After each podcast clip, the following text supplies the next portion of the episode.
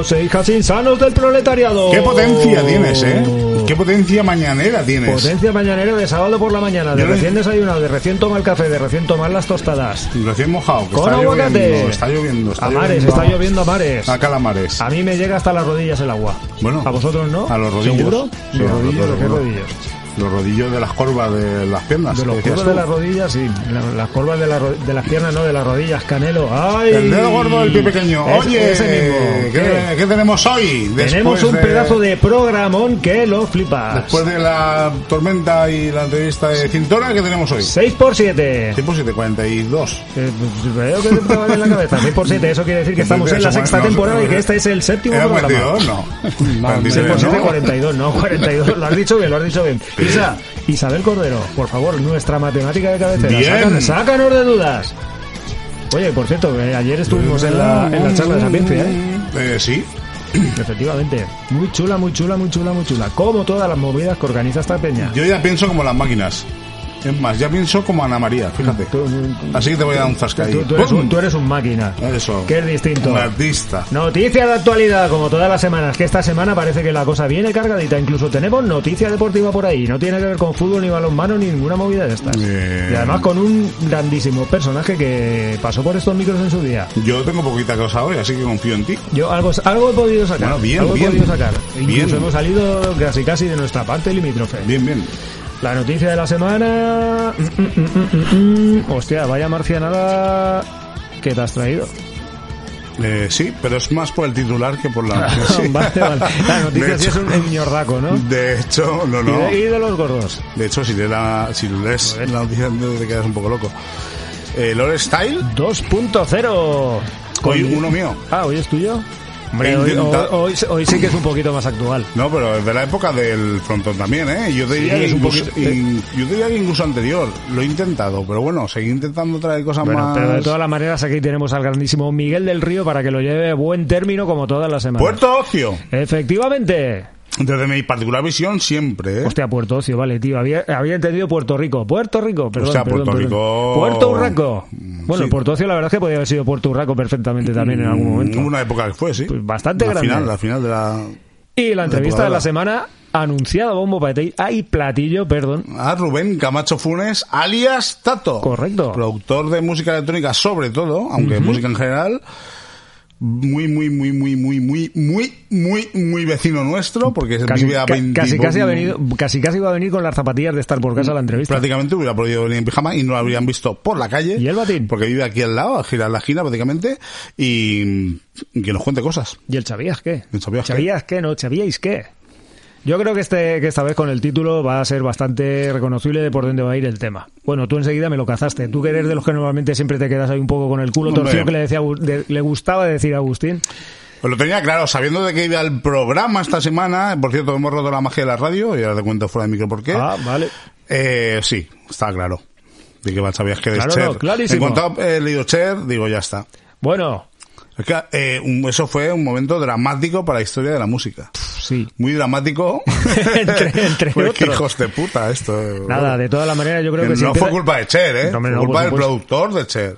Bueno. Y además acci- accidentalmente. Luego diremos de quién fue la culpa. Sí.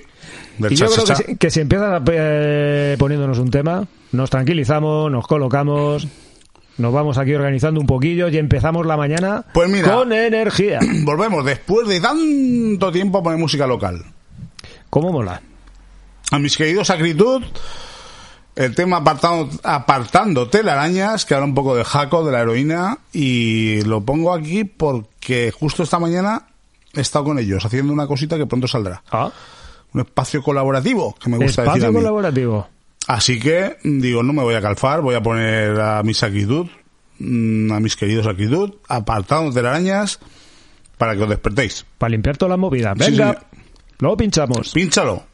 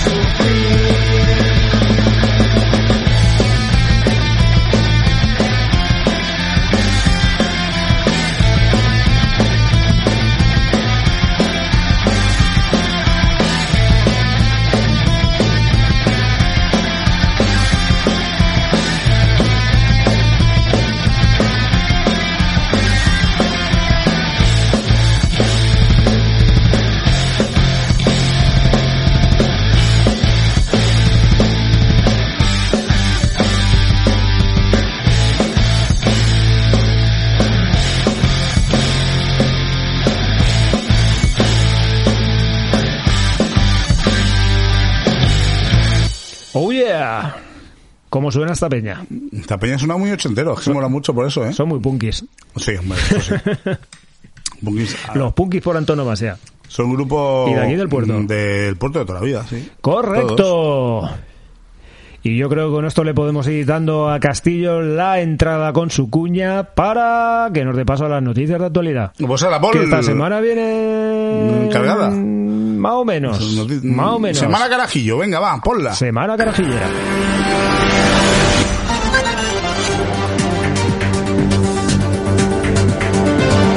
En Acero y Vida es el momento de la actualidad. Es el tiempo de las noticias. Noticias de actualidad. Bueno, déjame Y- que empiece con una noticia primero. Tírale, agradecer tírale. a, a Malvedre, a Cuy, que nos han dejado aquí unos caramelos buenísimos, mira. Sí, sí, la verdad es que han dejado aquí un pero. Bueno, tampoco sabemos exactamente si ha sido Morbe Dragul, ¿no? Pero hay aquí un perolo de esto. Parece que alguien ha ido a la cabalgata de Reyes o algo de esto ahí. a- O, o a lo mejor es, es para cabalgata de Reyes, estoy aquí y, no- yo no- y quitándole te a los estás papeando tú, pero a saco, Lo cual me hace más ilusión todavía. Sin más todavía, eres un poco cabroncete. Pero, oye, que gracias a que le hayas traído los caramelos. Muchas eh, gracias. Mover a Cuy Por o, endulzarnos la mañana. Cualquiera de las entidades que están aquí, muchas gracias. Correcto. Y ahora sí, empezamos con el levante. Ande o no ande. Sí, y mira, tenemos periodista nueva en la oficina. Marimar Carrillo. Hombre, Marimar Carrillo, bienvenida a tu podcast favorito. Correcto. Vas a ser objeto de burla continuamente No, aquí. hombre, de burla no. De burla no. A ver. Hasta que venga. eh, sí, no como Mónica Rivas, que todavía estamos Mo- esperando que venga y no hace más que darnos largas. claro, hasta que vengas aquí, eh, Mónica Rivas, hasta que no vengas, ya sabes Que lo te que hay. decimos lo de siempre, te esperamos con los brazos abiertos. Sí, señor. Pues va, empezamos con el Levante. A ver, una noticia que realmente esta semana también tuvo. Se, se realizó el, el primer foro de debate de la temporada. Sí, bueno, Y- se puede decir la temporada de post-estival, bueno, post-festival, ma- sí. más o menos, segunda con temporada. Un, con un éxito de afluencia, por cierto. Correcto, la verdad es que estaba petado. Y creo que fue Ana María Quesada la que nos hizo saltar esta noticia, ¿no? Eh, que sí. Costas avanzaba ya para privatizar el malecón del Port de Sagún. Terrible. A ver, lo que pasa que sí que es cierto que yo no sé hasta qué punto esto ha llegado a ser público de verdad alguna vez. Yo es que tampoco lo he tenido nunca de tener muy Yo creo que nunca ha sido público, yo creo que están peleando eternamente para que esto sea público, pero mal camino tomamos, ¿eh? Con esto. Sí, aquí la noticia más o menos voy a decir algo así como que Roberto Rovira, que es el concejal de playas aquí y tal, pues la verdad es que parece que lleva un mosqueo bastante importante con este tema. Incluso en algún momento llega a apelar a la dimisión de la de la, de la, ah, de la ministra Teresa Rivera por este tema de un poco apelando a ver de qué va este rollo con el tema de Costas Mar y tal, que quieren privatizar esto otra vez. Y bueno, en un momento, como acabo de decir, termina apelando a esto. Y aquí el rollo viene un poco también porque se supone que de- desde el año 2010 esto pasó a ser propiedad de Prosagunsa. O sea, no sé exactamente qué cua- qué es entidad o por quién está formada y esta y esta entidad Prosagunsa o em- empresa o, lo que sea se ve que en algún momento llegó a ofrecer al, al ayuntamiento la expropiación de los terrenos por 100 millones de, de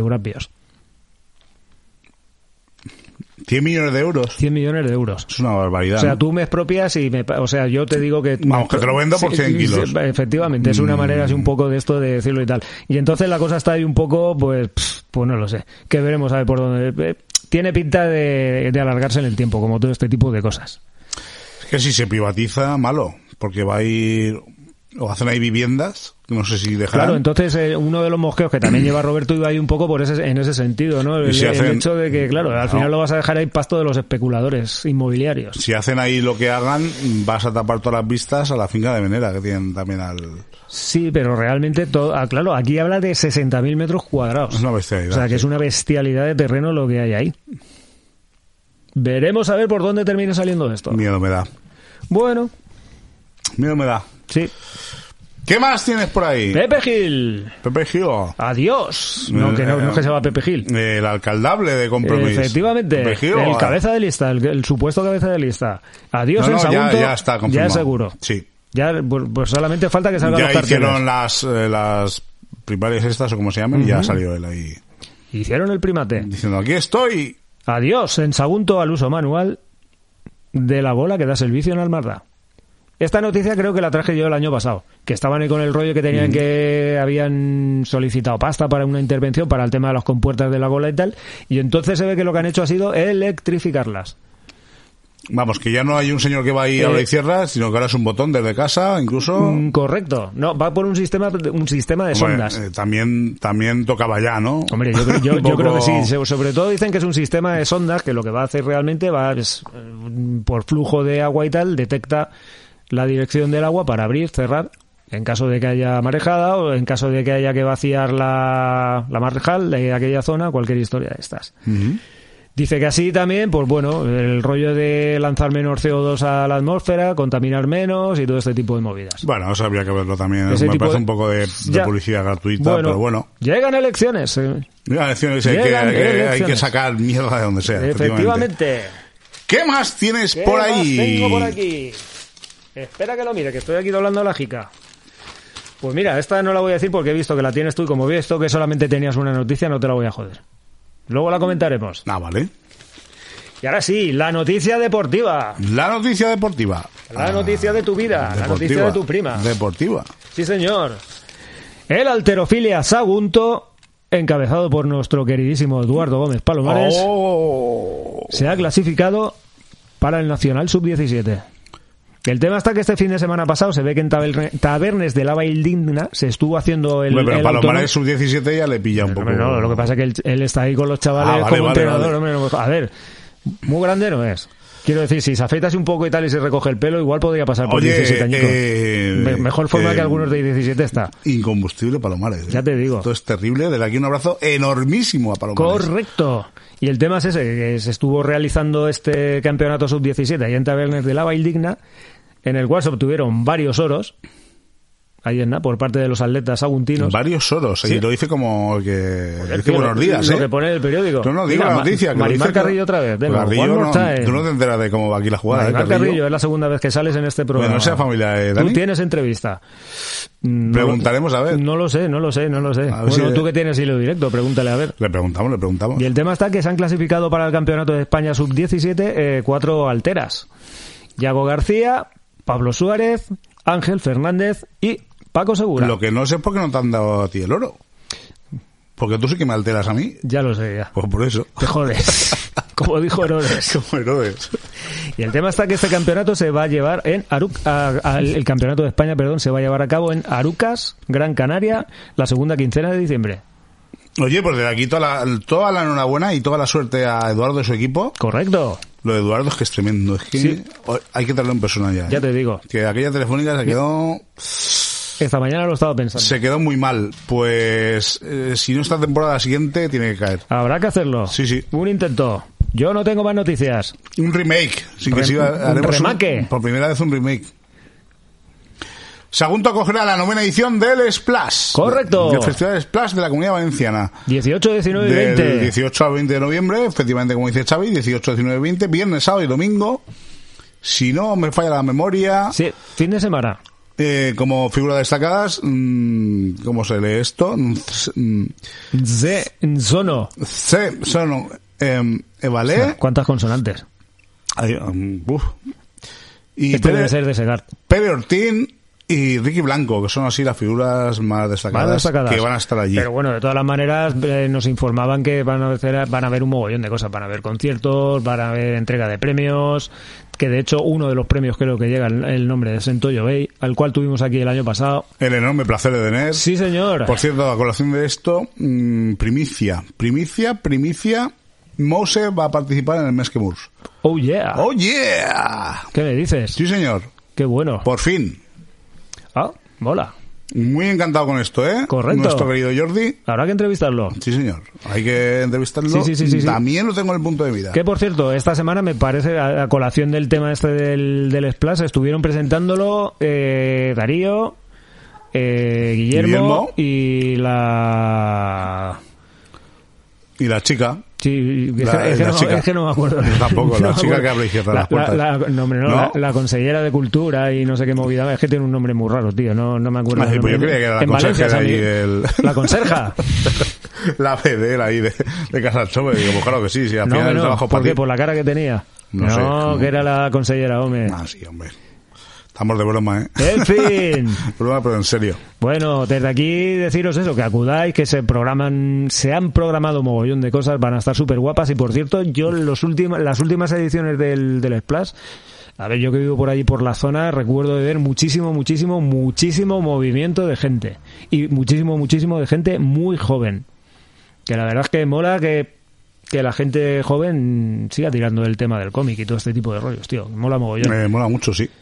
Pues oye, pues mm, al loro y Venga. daros una vuelta por allí. Sí, y nosotros también nos damos una vuelta, pero por la noticia de la semana. Pues vamos con la noticia de la semana. Pon a los Europe. Europe. Ya no te digo cómo se llama el cantante porque me lo dicen mal. Joe. Ah, sí, yo lo he dicho bien. Joe, ¿no? Pues sí.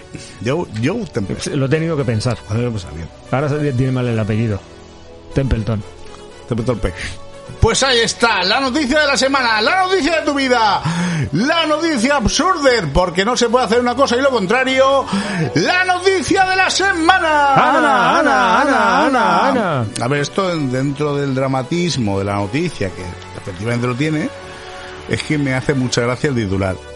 Atención. Detenida una mujer en Sagunto por disparar a un hombre con un arma de fuego simulada. A ver cómo se simula un arma de fuego. Es el rollo este de que coges y pones así con los dedos haces- simulando la haces- pistola y disparan. Haces para la boca, ¡pum!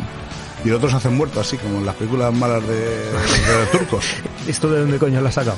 del Levante. ¿Del Levante? No, del Levante no. Del económico. Miento. Del periódico de aquí. O sea, detenida una mujer en Sagunto Vamos a volver a leerlo, hombre- sí. por, por disparar a un hombre con un arma de fuego simulada. Pero un arma de fogueo, un arma de juguete, lo que acabo de decir yo con los dedicos así apuntando... Un arma de que no dispara, pero que dispara, según el titular. Hostias. A ver, Vamos a leerlo otra vez porque... eh, la verdad es que esto me está recordando la noticia del año que- pasado del candado, que la tuvimos que sí, repasar sí, varias veces candado. hasta que vino Habrá- Am- habrá Amparo que- Golosa eh, explicando habrá que a realmente lo que había pasado. Golos para que Sí, nos a ver si explique alguien nos esto descifre esto. Amparo Golos. Detenida una mujer en Sagunto por disparar, ¿vale? Efectivamente, Aquí o viene sea, la- abrió, viene- abrió fuego. Aquí viene una parte. Pues mantiene una mujer que ha disparado a un hombre, ¿vale? Por disparar a un hombre hasta aquí todo claro. Sin embargo, dice, con un arma de fuego, o, sigue leyendo, dice, le ha pegado dos tiros, o tres. O muchos. Pero luego dice, simulada. Con lo cual, dice, al final no ha pegado ni un tiro, ni el arma de fuego, ni ha disparado. He simulado la pistola, he simulado el ruido del, del disparo.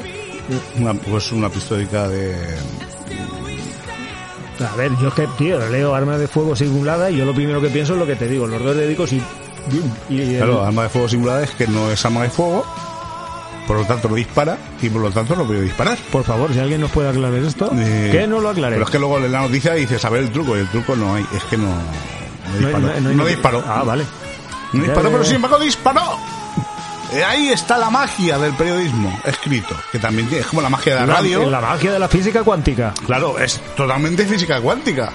Es una pistola que dispara y no dispara, según lo mires. Correcto. Bueno, según el titular, eh, claro, según lo leas. Y si lo miras de reojo... Mm, si lo miras de rojo, pues no hay ni pistola, porque es simulada. Amparo Bolos, te invocamos para que nos, nos disfraces, no, nos descifres. Oye, sí. La movida esta de la pistola O, simulada. Abelino. Que dispara. Puede ser que Abelino o incluso Ana María. Digo que ya nos metemos en un En un terrenos terreno te- filosófico. filosóficos. Claro, porque la igual son filosofía de la todo- pistola simulada. Igual son todo metáforas. Que dispara, Señor. pero no dispara. En fin. En fin, Pilarín. Oye, Bueno. que noticias absurdas. Sí, ostras. ¿Ves? Al Está- final no solo nosotros hacemos el ridículo. Hay gente por ahí que también lo hace. Para que te des cuenta. Y con gusto. Sí, sí, con sarna. Pues mira, ya está por aquí Miguel del Río preparando el Que. Miguel nunca hace el ridículo. Voy a poner el micro. Bueno. Hola, querido, ¿qué tal? Hola, bien, bien, bien, bien. Bien, a pesar de que te ha tocado uno style mío. Lo que bueno. pasa es que mi Soul Style, por lo general, suelen ser la mitad que los otros, y eso también te da tranquilidad. Pues sí. La mitad, la mitad de, de texto. De texto, no, sí. Yo, eh, yo no viví mucho esa época, ¿no? Pero Vamos a hablar de Puerto Ocio para situarnos.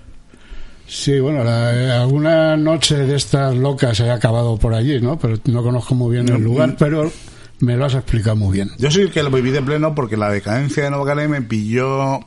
Decadencia de Novacané y por lo tanto, posterior apertura de Puerto Ocio, que pasaron un año. Pasaron un año desde que uno murió a lo que el otro se inauguró, pues. mm, Yo lo, lo pillé en plena juventud, entonces mm, transitamos mucho por allí. Y vimos el, el auge y la decadencia posterior. Claro, claro. Pero esto de una época, pues que está a mitad, digamos, entre, entre el auge, entre el nacimiento y la muerte. Poco a mitad. Bueno, va, pon la cuña, Muy deja a. Miguel que nos cante el Pues texto. Pues pon la cuña. y luego comentamos. No, la cuña pones tú, Xavi, que tú eres el Pues de las yo, cuñas. yo la pongo. La Patricia Sí, Clark. Desde que expulsamos a Agustín, desde que despedimos a Agustín. Pues sí, ¿para qué lo queremos si los ponemos igual?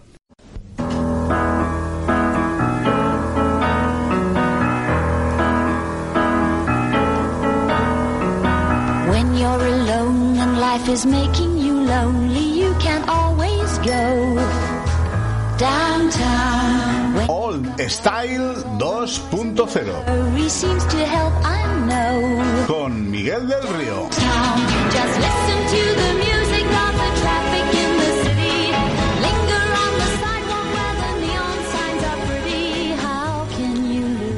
Viernes noche después de cenar. Calentamos motores en algún lugar secreto entre calimochos y risas. Pasa el tiempo. Ya son las dos y media de la mañana y tendremos que ir a Puerto Ocio. Peregrinaje callejeando con cánticos inventados de todo calado político.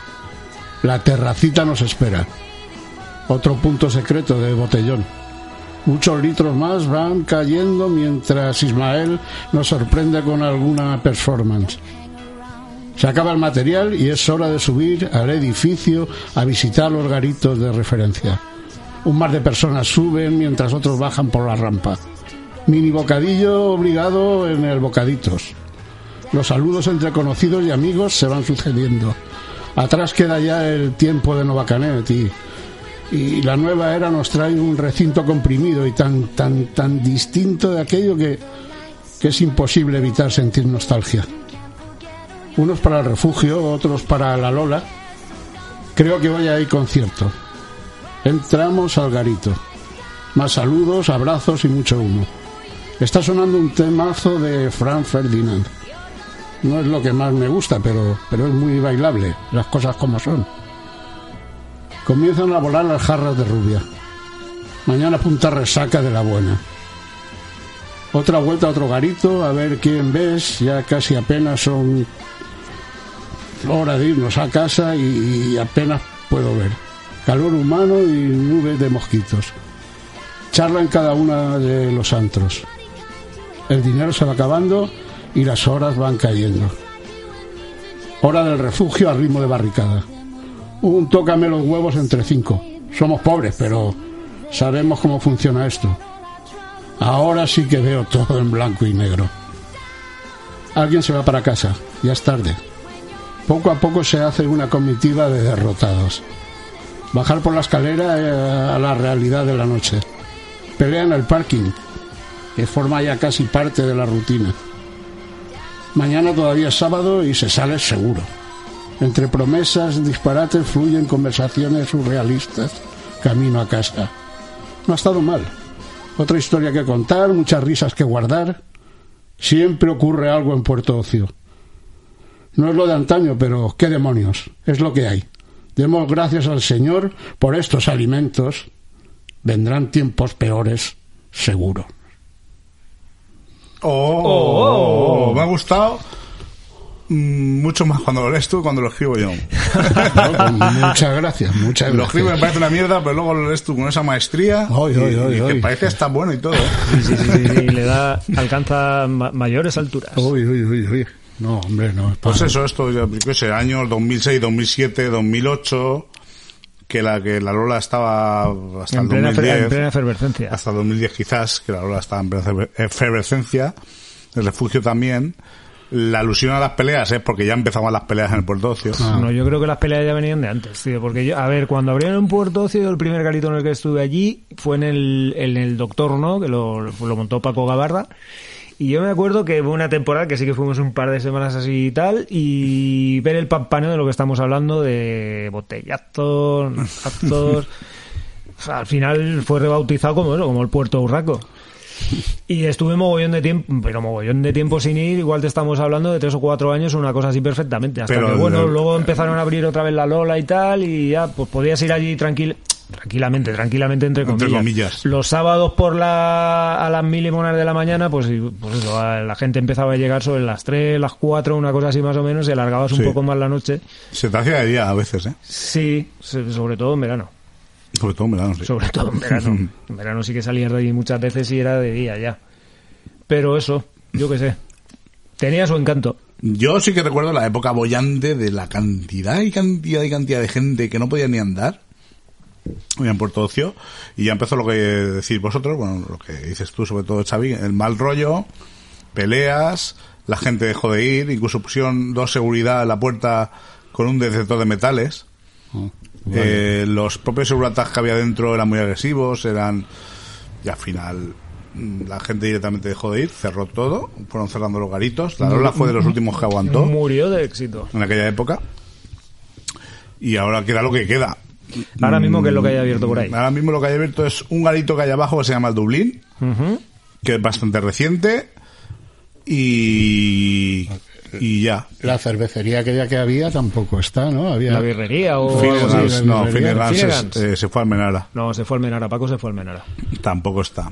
Y ahí quedan locales para alquilar, sobre todo que la gente Sí, puede. Sí, Correcto. Hay un par de garitos Sí, que la gente alquila, hacen fiestas. que lo, lo Creo que hay dos o tres, creo que uno se llama Camelot, creo que, bueno, no sé, hay, hay dos o tres, dos o tres. Y bueno, pues ese es el, el uso que tiene. Sí que es verdad que al Dublín este van bastantes chavales jóvenes y tal, hay cierta vidilla, pero hombre, lo que era no. Pero aquello que era ya el retiro, ¿no? A partir de las 3 de la mañana o por ahí empezaba a funcionar aquello. Sí, A última, a la- última hora sí. Al principio yo creo que Al no. principio al- no. Yo creo que la idea no era esa. Yo creo que al final la idea era un poco, pues eso, había un par de baretos, una cosa así más o menos. Y entonces la idea era que la gente fuese allí, pues a lo mejor un bocata, unas bravas, una tapa de morro, alguna historia de estas, y ya entonces sí que echabas allí toda la noche de Allí antes de las 4 de la mañana no había en el tato. Ahora, a, la, ahora, Normalmente ahora, no. a las 6 estaba aquello A a reventar. reventar. Era más after que otra cosa. Sí, sí. Bueno, sé que el botánico aquel aguantó muchos años más, ¿eh? Que era, pero en plan rollo after. Yo creo que al botánico ese yo entré una o ninguna vez.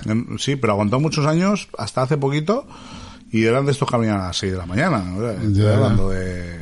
El de Guace. Lo que de iba, Guace. lo que iba de recogiendo. Guace, y luego Lo que hicieron, iba recogiéndote por ahí. eh, en mitad de todo aquello hicieron otro bloque de Puerto Ocio, al lado, que eso se ha quedado, ahí se ha quedado. Ya. Minas Tirith, que decía mi amigo, que era este blanco que va subiendo Sí. y hay dos otros locales de no sé qué, inmobiliaria y no sé qué, y todo demás vacío. Vacío, tres pisos ahí. Tristísimo. Sí, mucho. Detroit. Efectivamente. Por allí no iba ni el tato. ¿Por qué? Porque al tato Porque lo tenemos el tato aquí. está aquí. ¡Correcto! Es verdad. Oye, oye, qué sutileza, ¿eh? Hombre, tío. Joder. Ahora no, ya, bien traído. ya viene el tato. Antes no venía el tato y ahora ya viene el tato a vernos. Sí. Pues oye. Que lo tenemos calentando por la banda. Miguel, un placer como siempre. Enorme. Muchas gracias, Eh, compañeros. recordaros que mañana, volvemos a recordarlo, que mañana Miguel está actuando junto a Nieves Efectivamente. en la Casa de la Cultura. Mm, A las siete de la- 7:30. siete y media, la obra La Gata y el Búho. Muy bien. Eh, son cinco euretes que podéis pagar ahí en taquilla muy amablemente y cuyo importe íntegro va a la Asociación de eh, Cáncer de Mama, ¿no? Sí.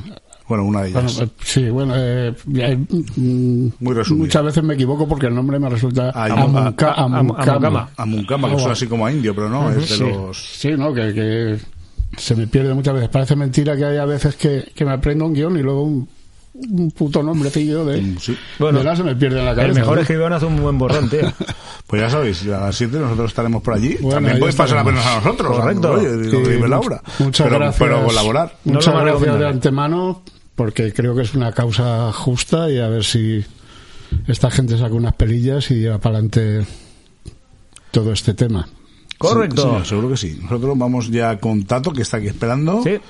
Y ya nos vemos la semana que viene, Miguel. Eh, Pues hasta la semana que viene. Hasta la semana que viene. N, N, N. N, N, N. Pues muy sabio eso. N veces. Espera que yo voy poniendo la cuña. Pon la cuña, pon.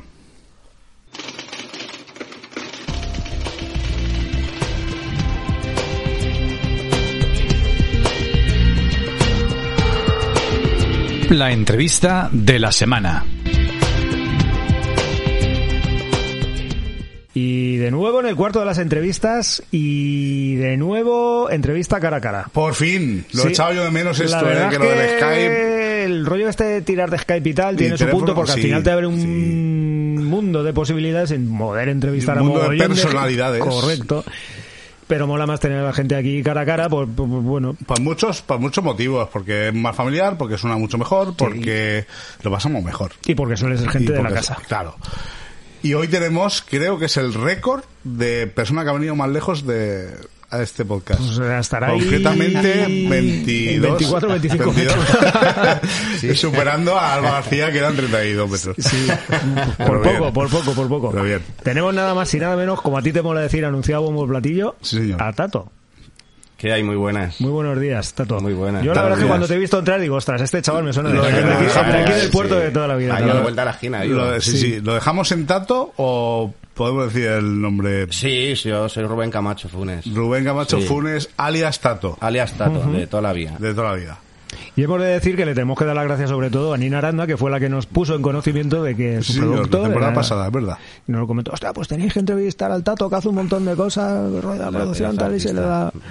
Muy bien, muy bien, muy bien, tal. Pero bueno, vamos a empezar con la primera pregunta, que es la que le solemos hacer a casi todo el mundo. La difícil. Correcto, la, La, la- más difícil. la- bueno, luego tenemos la segunda más difícil, pero esta es la primera más difícil. ¿Quién es Tato? Bueno, pues Tato, como ya te he dicho... un- fuera de lo que es el mundo de la producción, Eh, no eh, retrotraemos a Sí, tiempos sí, no, no, pretéritos. Vengo a eso, a lo de Rubén Camacho Funes, ahí, ¿sabes? ahí, ahí queremos Es ir. un albañil, ¿sabes? Que trabaja de encargado de una empresa de construcción. Eh, yo antes tuve también empresa en épocas tal. Ya trabajaba con esta empresa como subcontrata y le hacía las cosas de alta decoración, caravistas y fachadas así de alta decoración. La bodega Mico, por ejemplo, la bodega El Raim. También, no sé si habéis estado ya hace tiempo que la cerraron, creo. Y, y nada, y realmente ese es mi sustento, ¿sabes? Económico, eh, trabajar en la construcción, por suerte, pues eso. Mm, mm, Trabajo como encargado y tengo un, un buen trabajo y muchos años en la empresa y, y lo llevo bastante bien, ¿sabes?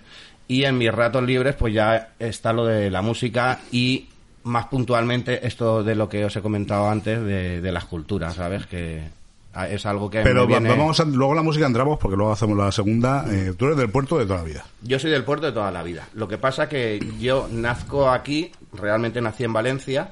Eh, mm, mis primeros años los viví en la calle Segorbe número 69, donde está la tapicería de, de Funes. Y al, la- al lado del comedor.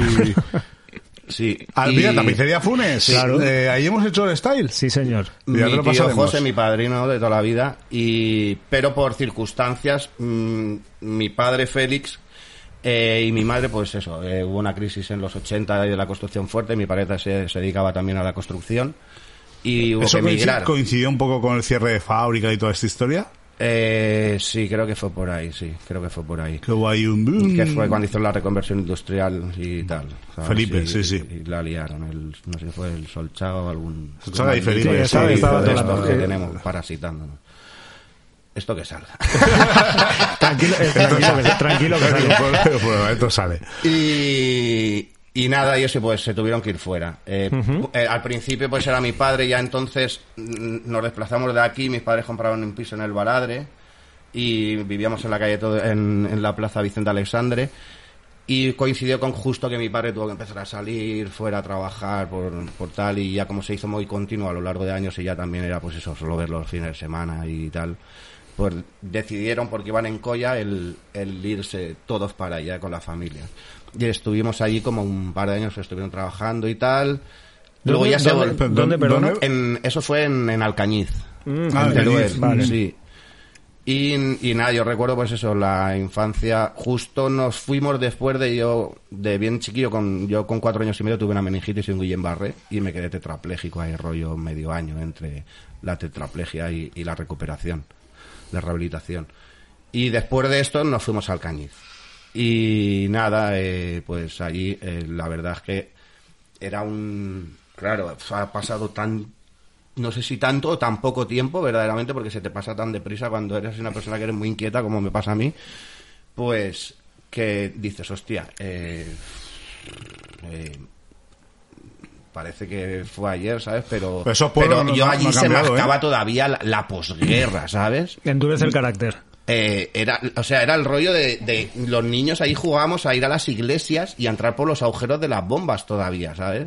Y ver las cosas por los púlpitos, ahí las Biblias rotas por los suelos, ver la maleza, sentir el, porque ahí está, ahí era una zona fascista y estaba muy arraigado y Ah, ahí- fíjate, fíjate Alcañiz y toda esa zona lo que lo que tuvo con la guerra, ¿eh? Sí, sí, de hecho, todo el frente de Teruel, toda la parte de abajo Claro, del Ebro sí, y sí. todo aquello fue, fue brutal.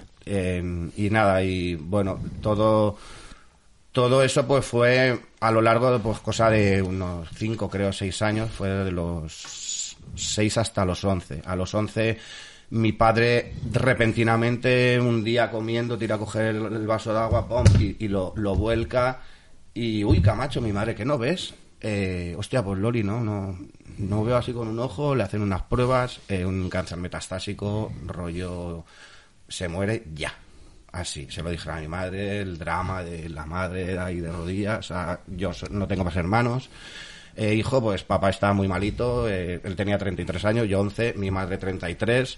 33 se va a morir, años. sí, se va a morir. Entonces, pues nada, eh, hablan con mi tío José, tapicero, me, me recoge ahí en el pueblo y me lleva al, al pueblo de la Yaya, que está en Fuente del Campo, en Castilla-La Mancha, muy cerca del monasterio de Piedra de Ah, Morelos. sí, sí. Y allí yo paso un idílico verano lejos de, de lo que mascaba y se estaba comiendo toda la Del- familia. del por drama. decisión familiar, ¿sabes? Claro. No sé si hicieron bien o mal, porque yo luego de más mayor fue cuando me enfrenté a la muerte así de una persona muy cercana y fue bastante duro. Creo que eh, hubiese sido mucho más traumático y a fin de cuentas eh, me quito el sombrero por lo que hicieron. Eh, y eso, un 19 de agosto, mi abuela, hijo del papá, se ha muerto. Y hacía dos semanas que se había ido al hospital, ¿sabes? Y ya no salió. Y, nada, después de eso, pues eh, fue volver de Alcañiz con la familia. Mi madre, pues imagínate, eh, cada dos por tres la tenían que traer a casa de mi tío, que nos quedábamos ahí, porque entonces el Baladre estaba intransitable. Era cuando hicieron la revolución, estaban los vecinos que le pegaron fuego a furgonetas, por. Eso apalearon fue- yonkis y- Era territorio Eh. Eso fue finales de los 80, Sí, principios de mi los 90. tío, claro, que es- eh, nosotros estábamos allí. eh, claro, era entonces aquí era muy, muy salvaje, igual que estaba de salvaje ahí la cosa de que los niños jugábamos todavía en las iglesias de, en las iglesias de posguerra, ¿sabes? Eh, pues a- aquí, pues Con las eh, aquello era salvajísimo lo del baladre y mi tío que vivía aquí decía no, no, ahí no os podéis ir a la casa esa, veniros a mi casa y nada, y estuvimos un año y, y, pues eso, a mi madre cada dos por las tenían que ya traer a casa. Esta señora no la dejéis por la calle sola, que va muy despistada, que casi la atropello, no sé qué, porque va ausente, pobreta. Pero nada, eh, pues eso, con el tiempo, pues de todo se sale, ¿sabes? Con mucho trabajo claro, y con... Pero claro, imagino que en aquella época más o menos estarías en la escuela, tal. Sí, claro, yo pues eso, tenías 11 años y nada, mi madre curraba como una cabrona porque ella ha sido todavía costurera. Por aquel entonces tenía tres trabajos, como ahora está tan de moda, ¿sabes? A falta de uno, tres. Y, y luego vuelves aquí y estudias secundaria. Y, y luego vuelvo aquí, yo venía cursando el sexto, lo que pasa que Sí, claro, como 11 soy de finales claro. de, de año, de diciembre, pues en nada, el, en, cogen y me y me proponen aquí, como era ya el grado superior, por decirlo de alguna forma, del LGB, dice, hostia, ¿por qué no empieza eh, en, en sexto y así que haga todo el ciclo superior y repetís esto aquí en el Colegio Mediterráneo? Eh, entonces ya pues eso fue el primer año fue estando en casa de mi tío creo que fui iba al colegio salía me iba a la, a la tapicería echarle un cable a mi tío los veranos íbamos al pueblo. Bien eh, en casa pocas perras yo muy inquieto amante de los animales de la cetrería de, de disecado bichos he hecho las mil y una perrerías eh, de, de niño salvaje de Tom Sawyer y y nada, y, y pues eso, vas creciendo eh, en- ahí en un ambiente humilde y pues con 20 o por ahí, me... o sea, ya antes de eso tenía un amigo íntimo que los padres tenían una carpintería y, hostia, ¿te, te quieres venir antes de irme a la mili? Y yo, ah, pues, ¿La mili? Sí, y eché seis meses de ahí en el curro y de ahí me fui a, a la mili, porque había estado estudiando el BU, me, lo, me pelaba clases para irme con un vecino a hacer trabajo de escayola, porque que en casa no había y pues pues quería salir, quería irme a verte a ver a la novieta, que era una novieta que tuve desde los 16 años hasta los 23, 7 años o por ahí en, en Godella y pues claro, en casa mi madre me daba lo que podía, pero Claro, eh, todo costaba, ¿sabes? Y, y pues eso, al final me lo dejé, me fui a la mili, después de volver de la mili eh, me puse otra vez a estudiar y trabajaba con el suegro de, de la que era mi pareja y que trabajaba de pintor, estuve estudiando delineación, hice primero y segundo de FP, paralelamente porque tenía cosas convalidadas de- del BUC que había estudiado. Y, pero nada, ahí se quedó, no acabé estudios, pero aprendí mucho sobre rollo escala, de dibujo técnico y tal, que pues, me ha servido mucho en mi trabajo para pues, hacer interpretación de planos y, y ser aún más manías en mi trabajo, porque soy más rollo muy, Muy perfeccionista, muy quizás. perfeccionista, sí. Y- Eh, suelo pecar de eso. ¿Y luego en qué momento te metes de, de lo tuyo, de albañil? O sea, lo de albañil es algo que me viene en el rollo, yo digo que me viene en la sangre, porque mi padre ya eh, se dedicaba a eso, mi abuelo trabajaba, trabajaba en fábrica, le propuso el que estudiara y que fuera fábrica como buen hijo de luchador de los nacionales, porque mi abuelo fue uno de los niños que en Uset, en un pueblo de, de Aragón, tocaron a la puerta de sus padres los, fascistas y dijeron, "Mm, el niño de 16 años me lo llevo o le pego dos tiros, lo que quieras. Y se tuvo que ir a la batalla del Ebro hasta que un, fuego de mortero le, le reventó una pierna y ya lo, lo mandaron a casa y cuando se recuperó se pegó, no sé si fueron dos años o 14 meses de, o sea, o, o 26 meses de mil y no sé qué barbaridad. Y, y nada, ¿a qué venía esto? Que se me ha ido el hilo. No, que decíamos que de dónde te viene, de, o sea, en qué momento empiezas a trabajar de Ah, albañil. sí, eh, eso. Nada, mi, mi abuelo le proponía a mi padre que entrara a la fábrica. Mi padre estudió en una universidad de Tarragona, mecánico ajustador y tal, pero llega el momento de entrar en fábrica, había que hacer los estudios y mi padre está trabajando de encofrador y dijo, mira, a mí no me gusta estar en una fábrica porque yo soy un alma libre, me gusta ver el cielo y no estar encerrado debajo de un techo haciendo siempre lo mismo, ¿sabes? Y pues ahí creo que se, quedó un, se creó un poco de conflicto entre ellos, ¿sabes? Pero mi padre no hizo más que de, de hacer lo que él quiso, ¿sabes? A fin de cuentas pienso que en, en la vida siempre que no dañemos a nadie, ¿sabes? Por lo menos conscientemente es lo que debemos hacer, ¿sabes? Lo que nos sale de dentro y del corazón lo que te pide. Y nada, y mi padre pues, eh, hizo eso, con 23 años me tuvieron a mí, estaban reformando la casa del, que os he comentado de la calle Segura número 69, y mi madre, con dos cojones, mi madre no llega al metro 50, mide 1,48, pero le hacía las pasteras estando preñada de mí, a mi padre, ¿sabes? Para que hiciera los tabiques. Eh, porque- Por eso ha salido tú tan. y mi tan madre es una mujer con un carácter y unos cojones y valiente, valiente, que me quito el sombrero por ella. Y, y nada, pues de- me viene de la cuna. Yo en Alcañiz no había ni un puto duro, ¿sabes? Y como no había juguetes en los cumpleaños, jugaba con un puñado de yeso y con la paletina de mi padre a hacerme escudos del Valencia, ¿sabes? Y ahora no me gusta el fútbol porque me entra de la mierda de negocio de putrefacto que es, ¿sabes? Mira, tuvimos un programa sobre Sí. eso hace dos, dos o tres programas. Sí, correcto, sí, el libro de Néstor. Eh, y luego em- em- entiendo que empiezas a hacer profesión ya de eso en la época bollante de la construcción aquí. Claro, sí, bueno, entonces yo... eh, 2001, 2002, 2003. Yo entonces fue cuando tuve empresa. Y bueno, eh, fue como milagrosamente, pues claro, tuve el valor de meterme semejante fregado, que salí esqui- eh, esquilado, pero, pero bueno, no me ceñía las ventas de, de, de lo que hablamos, ¿no? Porque e- es toda una máquina, ¿no? La prensa, la política, la, lo, cuando vas a un banco, cómo te tratan, el, hostia, se entrado una casa, buah, una tercera parte es tuya, hostia, ¿no te la quieres reformar? ¿No te quieres comprar un BMW? Yo te doy más pasta. Y no, no, tío, yo tengo una empresa y me tengo que respaldar porque si me hacen un boquete, mi mamá no tiene perras para ponerlas encima de la mesa. Y a mí me gusta que mis trabajadores cobren. Y fui prudente, me guardé esa reserva y efectivamente llegó un hijo puta al que le hice una, una pedazo chabola en la playa de Puzol, la tercera empresa que pasaba por allí, iba escaldándolos a todos. Y, y nada, yo me hice un boquete elegante de unos cuantos decenas de miles. Vamos, que no pago. Y no, y pues me quedé todo escaldado y de hecho me queda un año de pagar boquetes, ¿sabes? Todos los meses. Pero bueno, trop- o sea, gracias a pues eso, de mucha experiencia con lo de la obra, ¿sabes? Y mucho enlace como es con el, con Antonio Sánchez, que es el hombre con el que trabajo ahora. Ya, bueno, ya te digo, media vida, llevo de veintipico años trabajando con él. Eh, pues nada, fue, me hicieron el boquete, que él me lo dijo, ten cuidado que me da mal olfato ese tío, justo. y cuando se lo digo yo a él, le hacen la avería a él, es La- matemático. la- experiencia. Sí. Nada, la, cue- la cuestión es que, que nada, pues eso fue a cerrar mi empresa y al día siguiente estaba de encargado en la otra, ¿sabes? O sea, fue Ah, bueno, fue un... tra- Pero claro, era de decir, me estoy haciendo mi casa, tal, el rollo de decir, ale, para todo, lo que pensabas que ibas a hacer en cuatro años, saldo en casi 20 que llevo. Y, es, y ahí vamos, ¿sabes? Poqueta a poquet. poco a poco. Y nada, y ahí vamos.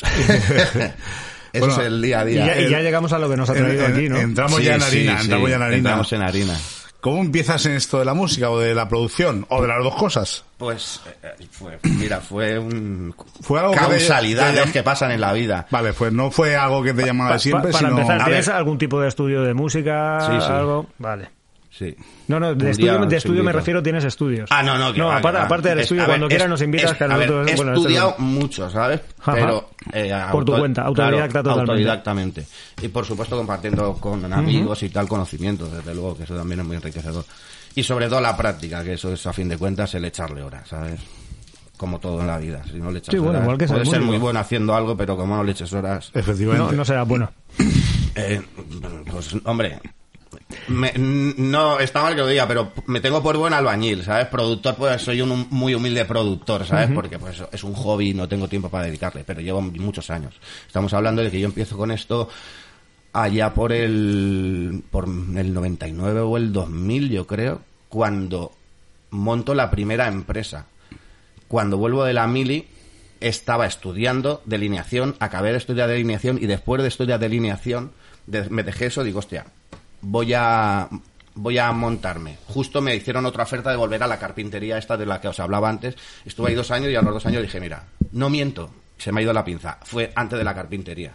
Volví de la mili, estuve una temporada con mi suegro, lo de sí, y, y luego ya monté empresa. Y monté una empresa, estamos hablando con 21 años o por ahí. Yo en la puta vida no había perras, los ordenadores valían una fortuna, ¿sabes? Y Bueno, en aquella época ya eran más accesibles, ya en 2000, ya... yo te lo digo, no sé en qué términos económicos os movíais en vuestra familia, yo os digo de la mía, ¿sabes? Sí, sí, en mi casa no se podía comprar un ordenador, ¿sabes? Porque una no le íbamos a dar un uso así decir hasta que llegó el momento que hice la empresa y para una apariencia más seria dije, hostia, voy a comprar un ordenador para hacer los presupuestos más aseados. Y nada, y así lo hice. Y nada, a la semana de tener el ordenador, que no sabía casi ni dónde darle para encenderlo, Te das cuenta de me- que tiene un montón claro. de posibilidades, ¿no? Buah, me explotaba la cabeza. me explotaba la cabeza. nos- nos ha pasado Llega todos un colega, ¿eh? tío, y me pasa. Claro, yo había visto a mi tío que tenía uno para la tapicería, cómo se lo administraba todo. que Claro, yo me han gustado las matemáticas, pero contar pesetas la verdad es que no me gusta, tío. Yo soy más de currar. De estar ahí con las manos haciendo cosas, ¿sabes? Y la cuestión es que un amigo, Julio, me hace llegar un programa que se llama Acid Steel. No se me olvidará en la vida, evidentemente. Madre mía, sí, esos de, de, era- de trackers de estos, ¿no? Sí, eran tracks ahí, su- loops ahí que ibas poniendo detrás de otro y podías cortar ahí a, Sí, sí, sí, sí, a- poco más que a corcheas. Sí, sí, me acuerdo yo de esa época. yo que yo me Flipando. pero tío, que puedo hacer música con esto. Hay que decir que yo también me he criado desde que era muy niño, igual que con, con lo de los ladrillos en las manos y entre ladrillos, porque mm, hemos estado siempre de reforma, reformando la calle Segorbe, en Alcañiz mi padre se removió reformándose la casa también.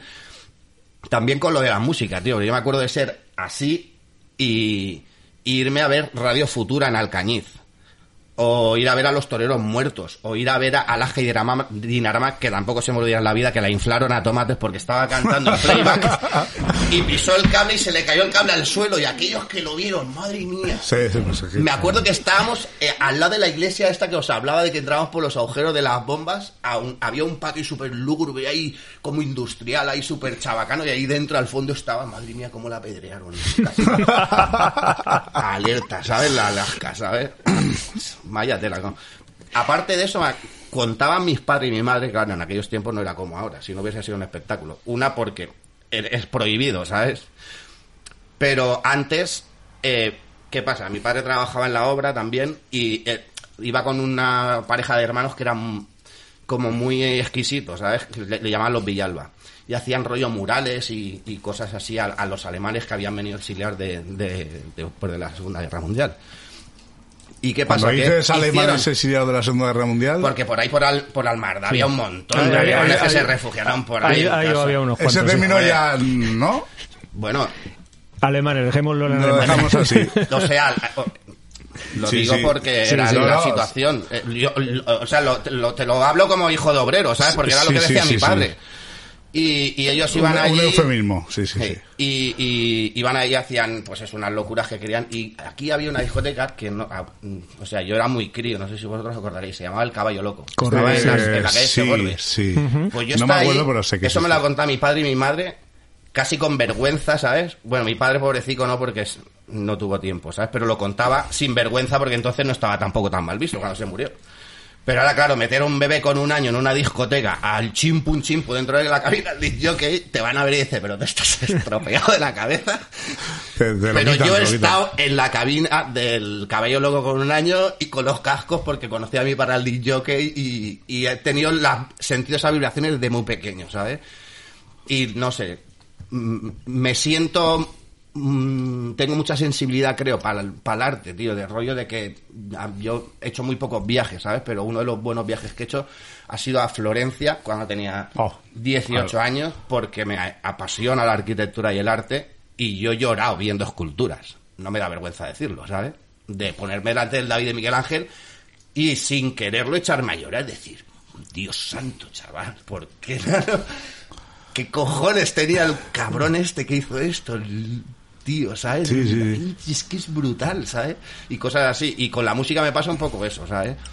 Creo que hay veces que hasta me paso de eso, ¿sabes? De, de rollo de que viene María con una letra buena, ¿sabes? Y estoy grabándola y ya tengo los ojos ahí. Bueno, la habéis visto, que ahora estaba contando la de mi padre y mi madre. Y enseguida no lo puedo evitar, ¿sabes? Son muy. Bueno, cuando la muy sensibilidad aflora, pues sentido, aflora un y punto, sentido. ya está, tampoco se puede Bueno, y empiezas mal, con no el, es malo. nos Y empiezo con eso. el, con el acid, Acid acid, Steel, eh, luego eh, agarro el Cubase Cubase. Mm. del Cubase y con él sigo, ¿sabes? Vo- vosotros sabréis de qué estáis hablando, yo no miento, perdón, antes del Cubase cogía el Reason. Esos esos son El de de, la época. Head. Son software de la época. El Cubase aún sigue, aún están sacando. Yo trabajo con Cubase, eh, con el Cubase 12 y, y yo... No sé por qué versión van, yo ahí me pierdo un El poco. 12. El 12, Sí, sí, estás sí. con el último. Sí, yo te estoy con el último. Y además era maravilloso porque ya había tarjeta de sonido buena, ya eh, la cual la salida ya sonaba aquello como un pepino y, Sí, sí, y, fue, eh, y empieza, a hacer tus cositas, ¿no? Empieza a hacer ahí, yo empecé haciendo rollo tecno, porque entonces cuando salía por ahí pues era... Mm, el house, Más el- música, pero lo que había aquí, ¿no? Pues salía, lo que me salía era eso, el tecno, ¿no? Porque era pues un jovencillo, veintipocos años. Y nada, eh, eh, bueno, hice el guarrete, ¿sabes? Porque claro, no tenía ni puta idea. No sabía manejar un ordenador, pues imagínate para ponerte a producir, ¿sabes? Eh, nada, fui haciendo a los años, pues ya con 29 creo que compré, esto te lo estoy hablando de que era en el cuarto de mi casa, luego Sí, ya me claro. compré cuatro aparatos y mi madre tiene una terraza fuera de casa que vive también en la calle Todo Llorente y allí me le pedí permiso, ah, pues va, vete para allá y dejar de darme la murga. y allí que me fui, me puse ahí un poco de insonorización porque estaba apartado de los vecinos y tampoco molestaba a nadie. Y ahí estuve, pero nada, ahí estuve un par de añetes. Y ya compré la casa de mis abuelos que era cuando tenía la empresa, ganaba billis, me fui a, a un banco con un chaval que le estaba haciendo una casa que te cagas, ¿sabes? Que hicimos migas y me dijo, hostia, porque fui al banco de toda la vida, que el padre del banque, de, o sea, el director del banco, era compañero mío del trabajo y no me dieron el préstamo, diciendo, ¿pero dónde van mis ahora? Pero es que, hostia, lo que me costó a mí esa casa era lo que valía un piso entonces, ¿sabes? Y yo digo, mira, soy albañil, tío. Me la Esta casa la hicieron mi padre y mi abuelo, tío. Tiene un valor ahí súper sentimental. De hecho, una de, o sea, una de mis tías le hacía gozo el, el decir, hostia, pues, como tú te dedicas a esto, lo tiramos, hacemos un edificio, yo me quedo en la planta baja, tal, y, y yo no, tía, yo no quiero hacer negocio, yo soy albañil, no soy aquí constructor. Y aunque he sido constructor, no lo he hecho con un negocio de, con la perspectiva de negocio. No voy a comprar un solar, voy a comprar un piso para reformarlo y a sacarle, o sea, ha sido, yo cuando trabajaba como constructor era que te tengo que hacer esta fachada de, de tal, pues esto vale tanto el metro, o esto vale tanto la hora, o lo que fuera, según lo decorado que fuera la cosa, y iba, cobraba, iba con mis compañeros a, a currar de- desde el día 1 hasta el día 25. El día 25 pasaba por las horas, medía, pom, pom, pom, pagaba y otra vez a currar.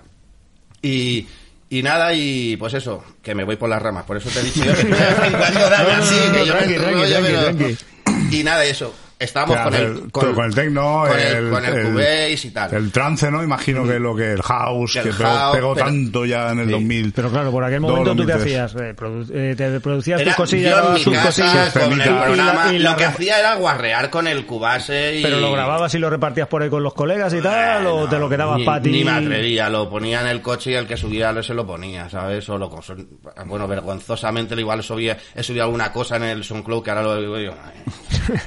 SoundCloud.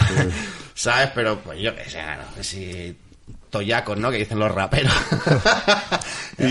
Putos toyacos, tío. ¿Y en qué momento, o sea, eh, ya y, empieza- y nada, luego ya cuando, salto? cuando ya me compro la casa, pues ya justo coincidió también con que hicieron aquí eh, cuando estaba el canal 7 creo, Sí. que estaba ahí, se emitía desde el Alucine. Correcto. Sí. Hicieron, yo estaba muy pez por aquel entonces todavía, tengo que decirlo. Eso fue Porque había año producido tecno, pero eran mis inicios grabando. 2006, 2007 ya. Tenía ¿no? un, 2005. un- sí, tenía un, un hardware, pues bueno, muy de batalla y muy, porque no, tampoco. Sí, muy genérico, muy tal. Claro, porque no era algo que estaba muy primigenio y me monté un estudio bueno para no molestar y que sonara bien, pero no había perras para el equipo. Yo compré algo muy de esto porque me propusieron el. Tenía unos amiguetes que tenían un grupo que se llamaba Fada, que Sí. el baterista, Sí, está, sí, me el bajista mucho. era Kike Bisant. Eh, eh, Fada fue un grupo que ganó un año un concurso que hizo Iniciativa Porteña sobre canciones del puerto. Efectivamente, pues esa canción, se gra- la de El Puerto tan Nuestro, se grabó, en, la produce, la produje yo Vale, en casa, te, la grabé yo. te tiraste a la piscina con ellos. Sí. Además, un salto gordo. Sí, porque, No, porque- me vine en el fregado del principio, íbamos a... O sea, no, miento, no me entró por eso. Me entró porque José, el charcutero, el, pe- el de Pedro Gómez, es, Sí, es amiguete. sí, sí.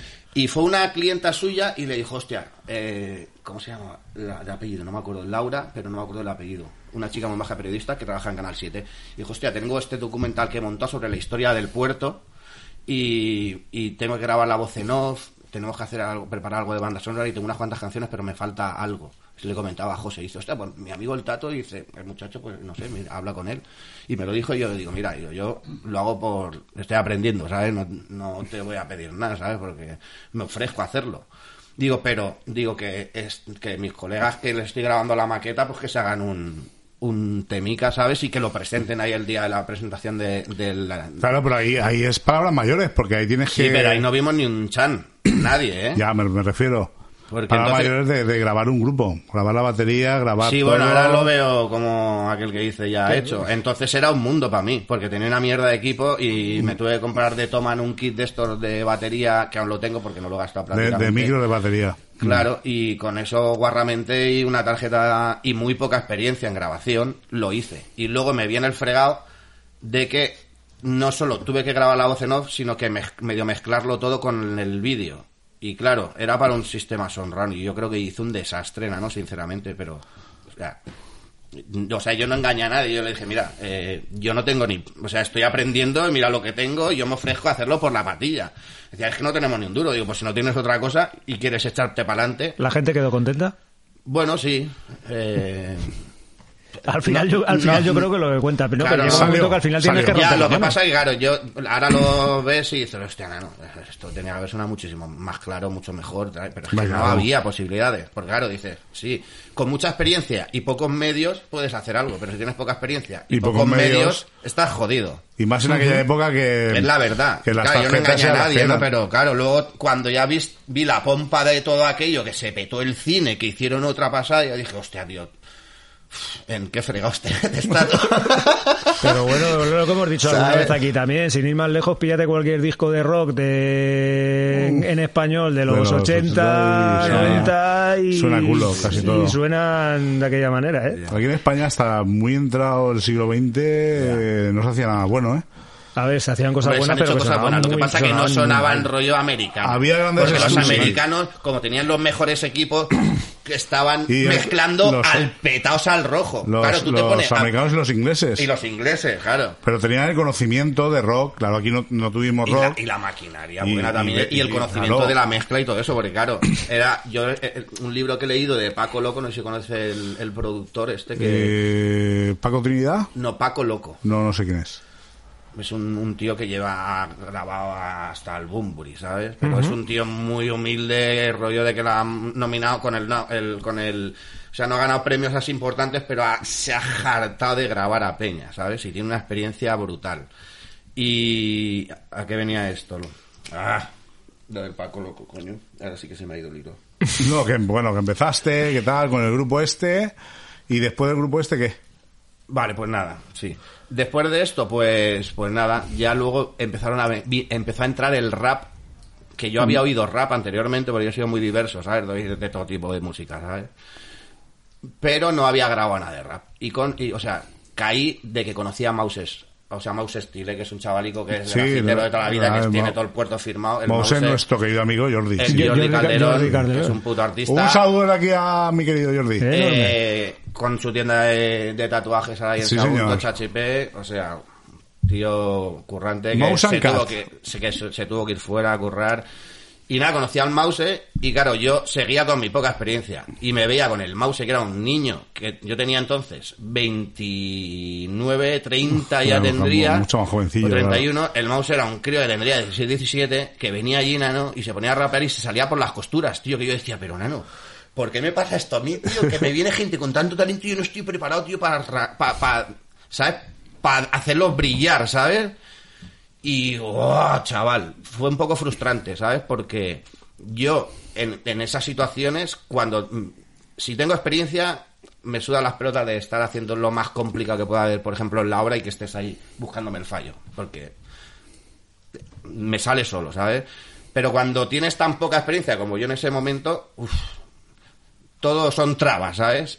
Y, y- y, o sea, todo Todo te parecía mal, todo, todo- ¿no? no, no es que todo te parecía mal, sino que a todos me, todos verán que me ponía yo mismo zancadillas, tío, porque yo quería, ¿sabes? Y no, y quería hacerlo muy bien y al final quería hacer instrumentales, pero no tenía experiencia de hacer instrumentales y, era, eh, fue muy enriquecedor, ¿sabes? Porque dije, alerta, ¿sabes? Este, el, el mensaje que tenía también el muchacho era muy crudo, muy hardcore y él sabe su historia que no sé si habrá venido por aquí, pero... Eh, Mouse no ha estado por aquí en el No, programa. no, no, no, no, no ha estado. pero, debería bueno. estar sí, algún día. yo creo que sí, yo creo que es un tío muy...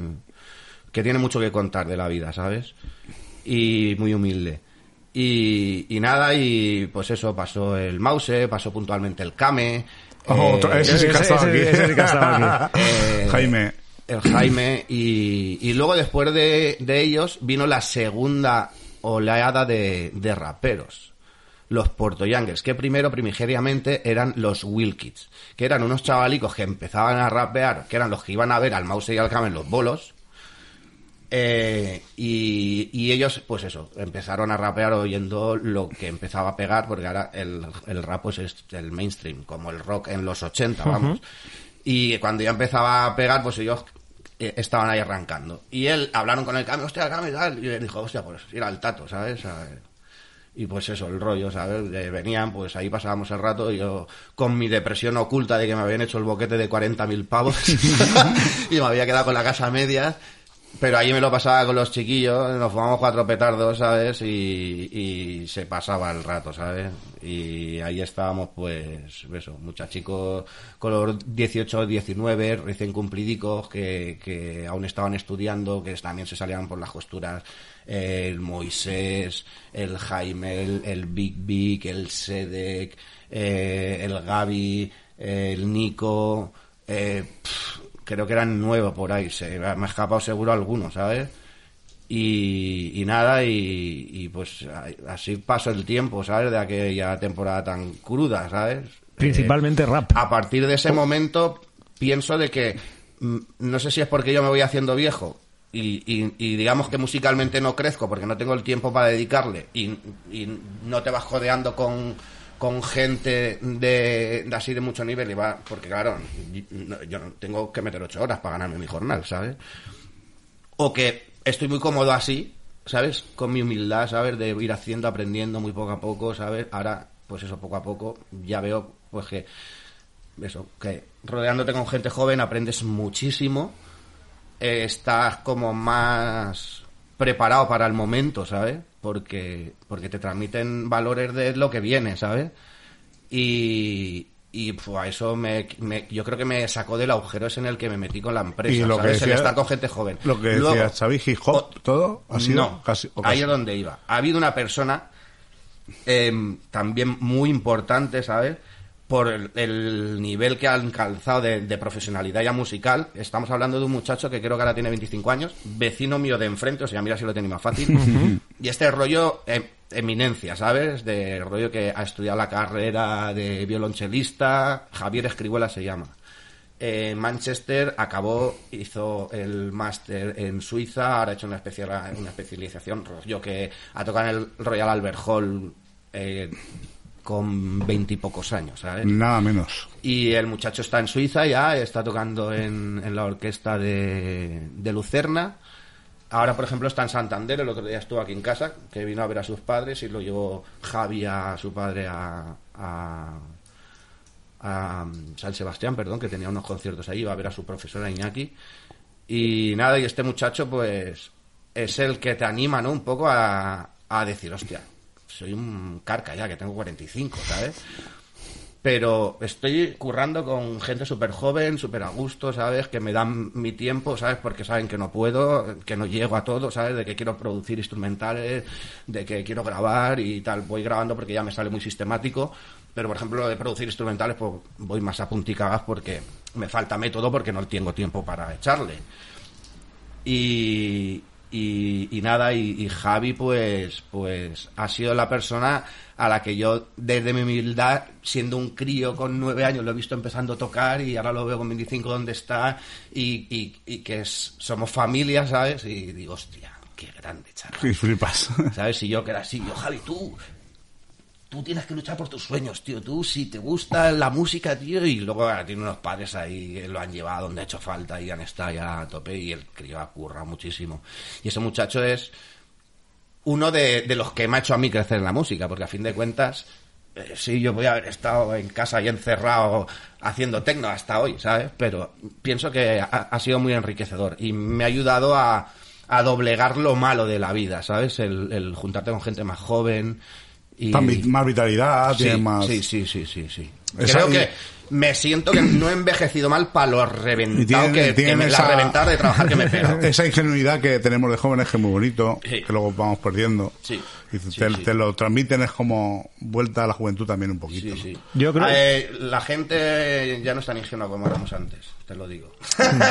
Yo No, creo, en, según qué, en según qué cosas, en otros. Por suerte, en según por qué cosas, suerte. ¿eh? yo creo por muchachos, suerte. que si os parece bien, vamos a hacer un pequeño impasse. Vamos a pinchar un tema Sí, para Perfecto, situarnos un poco. para que- situarnos un poquito en lo que, de en lo que en hace lo que tanto, hace. que se llama Ya Mañana. No de quiere señor decir, Eusebio. eh, no quiere decir este, que ya mañana lo pinchemos, quiere decir que se si lo llama vamos a pinchar ya, Ya mañana. Ya llama Ya mañana, Mañana. si lo pinchamos ya nos cuentas un poquito, nos de- cuentas un poquito. del Tomorrow Jet. Pinchalo, Xavi, que lo tienes por ahí. Emilio. Voy. So, what makes you want to work with the homeless? I don't know. Uh,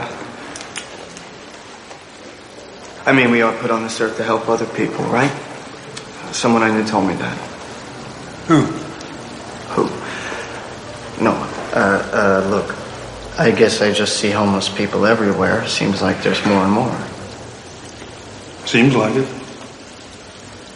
I guess I just want a job that, uh, you know, means something. Uh, something where I don't despise myself when I come home from work. So you despise yourself? I don't know. Uh, sure doesn't everyone? I don't despise myself. I used to be a guest here. Then I worked here. Had a permanent bed. Then I moved out. Got a job in construction. Became the foreman. Then one day I came back here to give something back. So I've come a long way up, but it's a quick fall down. So I really can't afford to hate myself. You know what I'm talking about? You don't know what I'm talking about. But that's okay. Las 6 de la mañana y solo vengo por placer.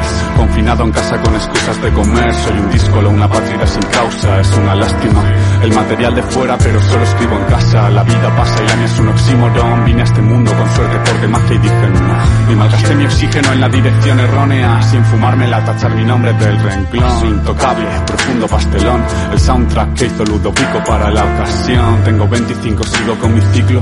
Miro a tus tacones y me rayo como Holden Ford.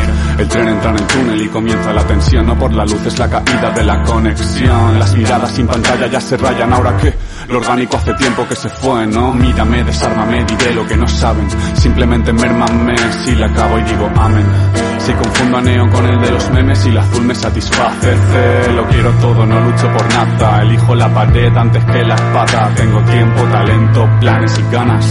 Pero no veo el momento para dar la cara. No veo el momento para darla, te va a salir cara.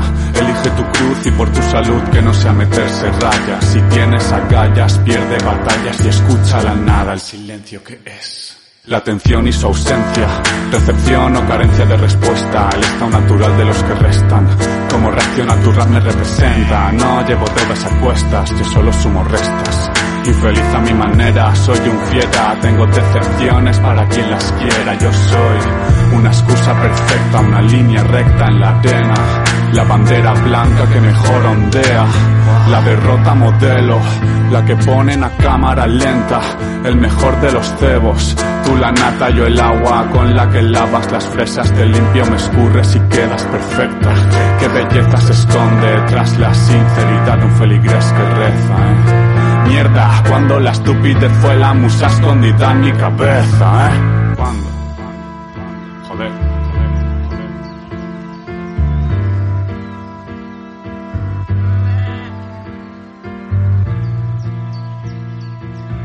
Oh yeah. Ya mañana. Cuéntanos un Cuéntanos poquito de qué... de estos. Bueno, ¿esto de qué año es? Esto, esto creo que se lo grabé a Eusebio. Bueno, a ver, hay que decir que la instrumental es una instrumental que hice, creo que fue en el 2017 o el 2016, creo. Sí, es que soy muy malo para las fechas y para los nombres. Pero bueno, sí, tendrá ya seis o siete años. En un proyecto que hice que eran, creo que eran siete instrumentales que las uní con sampleos de voces de, de la película El Gran Dictador. De Ajá. hice ahí un montaje de vídeo muy cutre, muy estilo chava, chabacano de trato. y allí que lo solté, ¿sabes? Por un verano que tuve un- una semana que tenía prevista ir a un festival y porque me censuraron una escultura que hacía, de, hago esculturas también de barro y de paja y, y de lo que me digan, ¿sabes? Me censuraron y, y, pues Te me enfadé, no fui a- al festival y cogí unos cuantos proyectos que tenía por ahí de sampleo. Y aprovechaste para... Y aprovechaste para finiquitar. Y aproveché para decir, buah, tú frustrado, voy a sacar esta mierda. ¿sabes? y después de aquello, ¿sabes? Pues eh, Eusebio escucha eso. Hostia, no, no, se, no se escucha esto por lo que pasa. Hostia, tanto tienes para instrumentales, no has escuchado el proyecto. Esto, hostia, sí. O sea, no, no lo he escuchado y lo escuchó. Hostia, este tema me mula. Y yo, pues nada, tío, hazte lo que tú veas, ¿sabes? Y se escribió ese tema, que se llama Ya Mañana. Eusebio es un, un muchacho que es psicólogo. ¿Psicólogo? Es psicólogo de estudios, está ahora trabajando en un centro ahí en la Malvarrosa. Un tío encantador, súper educado, súper un tío moderno, ¿sabes? De, de estos que da gusto hablar con ellos, ¿sabes? Y es un talentazo, tío. Tiene un talentazo para escribir brutal. Tiene unas letras súper profundas y súper afiladas. Yo recuerdo de verlo y quedarme impresionado por aquel entonces de lo de Fada que os he contado. De ir al Casal Llove a ver un, concierto ahí, creo que. Hostia, ¿quién fue tan bien más? Creo. No me acuerdo si venía al lado, no me acuerdo. Eh, eh venían tenoreándose así un grupete bien, ¿sabes? Y era un grupo que estaba Dani, el Daniel Ródenas eh, y, hostia, ¿cómo se llaman los otros? No me acuerdo. Y bueno, Eusebio era el cantante se llama Flow Yourself. Y hacían rap instrumental. O sea, era un baterista. eh, estaba el, el Dani con el teclado. Había un chavalico que no me acuerdo cómo se llama con el, con el saxo. Y, y luego Eusebio rapeando. Yo me acuerdo que me quedé impresionado. Porque era de lo primero así. Mm, No tan hardcore como lo que hacía el mouse, no era tan impactante, pero todo muy quirúrgico, ¿sabes? Todo muy métrico, todo muy. Un tema, ¿se acuerdo? Me no se me olvidará la vida, un tema que hizo que era sobre la película de Reservoir Dogs Ah, de- sí, sí, del sí. Tarantino. Y se me ponen los pelos con jarria de pensarlo. Exagerado. Que rollo el chaval, yo no lo conocía de nada y acabó el concierto y me quedé ahí esperando. Te estoy hablando que ya tenía mis treinta y pico, como un groupie, ¿sabes? Al chiquillo, Mola, ¿sabes? mola. A decirle, bueno, al chiquillo que me sacaba dos palmas, decirle, chaval, eres un puto crack, no dejes de hacer esto, ¿sabes? Y después al tiempo se disolvió eso y sé que escribe cosas, nos vemos, hay tratos, ¿sabes? Pero no, no. Y ese tema es un poco el. Como que él sabe el potencial que tiene, pero ve tan. No, estoy haciendo una paradoja, una interpretación de cómo lo pueda pensar él. ¿eh? Os invito también Sí, sí. a, si queréis invitarlo, es un tío muy interesante. El, el rollo como decir.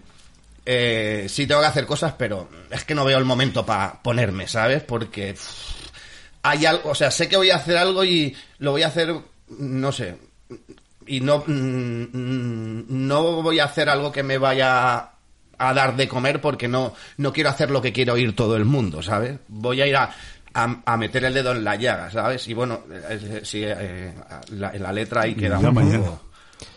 Pues sí, psicólogo ya mañana. hip hopero. Sí, ya te, ya te digo, o sea, qué, qué Y, y punto. no es el único, ¿eh? Ajá. No, no, Que eh, grabamos por el estudio, digo. eh, Vaya ya- tela. Hay ya- una muchacha también que se llama Sara Shine, que esta muchacha, estamos, es- llevo trabajando con ella un par de años, estamos hablando de medio de la pandemia, te puedo decir que nos hemos juntado en estos dos años 20 veces, ¿sabes? A cuatro ratos estoy hablando de eso, de que viene al estudio, pensamos un rato, tal, pues este rato tengo esta letra, la he hecho sobre esta instrumental que encontré en internet, mira a ver, o por ejemplo, me, acuerdo que me entró cuando nos vimos, vino todo porque eh, ella hace unas fotografías muy artísticas y no sé cómo, pues esto del Instagram y tal, que la verdad es que yo no me suelo perder mucho en redes y ahora mucho menos desde que tengo el chiquillo, porque no tienes tiempo, desde luego. Y, pero vi unas fotos ahí, rollo muy artísticas y, María tenía que hacer una portada, Nina, y de un dijo, hostia, di- díselo a esta muchacha que me mola. Y, y hablé con ella y le dije, hostia, y dijo, pues yo rapeo. Y digo, bueno, yo soy albañil. Y digo, si quieres, le haces tú la portada a Nina y yo te grabo un tema o algo. Y por eso vino. Y, y nada, y Sara eh, entró un poco con que tenía ahí el, en el chip de hacer un tema que le hicieran una instrumental con el con la canción esta de, del David Civera, la de- que la detengan, que es una mentirosa. Esta muchacha está acabando la carrera de psicología. Este Hacer una base año. ahí, ¿no? Hacer una base. Y me dijo, hostia, tú Marías. Y a mí, claro, como no me gusta que me lo pongan difícil, ¿sabes? Yo digo, pues vamos para allá, ¿sabes? Y ese fue el primer tema que grabamos. Y ya llevamos tres o cuatro y bueno, vamos haciendo porque, claro, eh, cada uno pues tiene sus situaciones, ¿sabes? Y, y le puede dedicar el tiempo a- al hobby que puede. Claro, ¿sabes? entramos ya de lleno en la tercera Correcto, pregunta. la tercera pregunta. A ver, tercera pregunta, que es pregunta doble, puede ser pregunta trampa, vamos a ir con la primera parte, proyectos actuales, más o menos, Ahora- estás, ahora que contando, estás. estás Vale. con esta chica, con Sara, Bueno, Bueno, estás con Nina también, que también hablamos por aquí, a pero nivel imagino- musical, ¿no? Sí, ¿no? Sí, sí, sí. Vale, ahora ya a nivel musical, vale. Pues a nivel musical eh, estoy trabajando con, con Sara, que estamos ahí haciendo singles. Están pendientes de que le pase alguna instrumental. Eh, estoy acabando un disco que creo que sale el 20 de este mes a un chaval que se llama Don Gato, un disco muy muy interesante que se, llama- se va a llamar Mixturas por un poco por el hecho de, de, pues, pues, un poco la composición es que es algo muy ecléctico, ¿sabes? Aparte de que es un muchacho argentino que músico callejero que ha viajado ha atravesado toda Centroamérica, rollo tocando con la guitarra y viviendo de eso. Pero es un en el así- camino conoce a su mujer que es arquitecta en Un- un- bioconstrucción. ¿Es un rollo cantautor? Sí, un rollo cantautor. Ah, mira qué chulo. Y, y nada, y el, el muchacho, pues eso, hem- hemos estado trabajando con esto tres años. Porque él me presenta, él eh, o sea, enlaza con Okambuba, que es la empresa con la que yo, eh, que es de unos amigos que hacen bioconstrucción y tal, con la que yo iba a hacer esculturas. Y, y nada, y, este muchacho pues, pues llega ya a su casa, porque su mujer es arquitecta en bioconstrucción, y le dice, hostia, tengo un disco que grabar, no sé qué. Lo que pasa que estoy canino, hostia, ves a hablar con el tato, que este es amiguete nuestro, y el chaval eh, lo hace ahí rollo en plan, ¿sabes? Eh, ahí, del palo, ¿sabes? Lo que tú veas, ¿sabes? Al trueque. Y nadie vino y hubo un feeling que te cagas con el muchacho y nos pusimos. Me enseñó una maqueta que yo decía, hostia, tío, está todo guapa, tío. Y dice, ya, pero es que, no sé, no la acabo de ver ahí en el momento, tío. Y digo, pues nada, digo, empezamos a regrabar guitarras, nos pasaron eh, baterías que grababa un colega suyo en Argentina, algunas muy mal grabadas. Luego eh, con un, un chelista de brasileño, cosas ahí, o sea que no todo lo hemos grabado en el estudio, ¿sabes? Hay cosas que se han grabado muy en low-fi y así un trabajo ahí para sacar un sonido medio bueno muy, muy, muy alargado. Más que nada porque también está la pandemia. Este muchacho, pues claro, tiene que ir a donde puede. Tiene una furgoneta y donde le sale algo de faena, pues tiene que ir y se desplaza. Igual estamos dos meses sin vernos y tal. Y se ha pues alargado a lo largo de, casi tres años. En este tiempo, de hecho, Gato ha compuesto otra maqueta que la grabamos es las Pascuas de este año pasado, que fuimos a, una casita de paja de donde tienen la base Ocambuba, es la empresa de estos amigos, y, y nada, y se, se, se propuso el coger y grabarlo en una casita redonda que tienen de paja, porque tiene una acústica especial, y fuimos allí, rollo de que, y ese día yo, es el día como que en el que dices, hostia, me sentido ahí con todo el peso, ¿sabes? Decir, hostia, está ahí con Peña de rollo primer nivel. Peña de que tocan orquestas ahí de primer nivel. De hecho, vino un, un hombre que se llama Vasco Basilev, que, que era el enlace del chaval que estaba haciendo de productor, porque yo fui de, técnico de sonido ahí a grabar con mi equipo, o sea, ir a poner los micros y a grabar con el Cubase. Y luego ya les he dado las pistas y ellos han, trabajado. Vicente, que es trompetista, que él ha tocado, ha viajado por, por todo el mundo. De hecho, su padre ya es trompetista en una orquesta también, así de, de primer nivel, no sé en cuál. Y, y vino el- este hombre, violinista, que todos estaban flipando, como diciendo, madre mía, viene este hombre. Yo no sabía quién era, la verdad, humildemente, desde mi ignorancia de albañil. Y claro, ahí el tío que llegó con su violín me hizo como un remolino. Buenas, nos dio la mano a todos, un placer, hasta luego.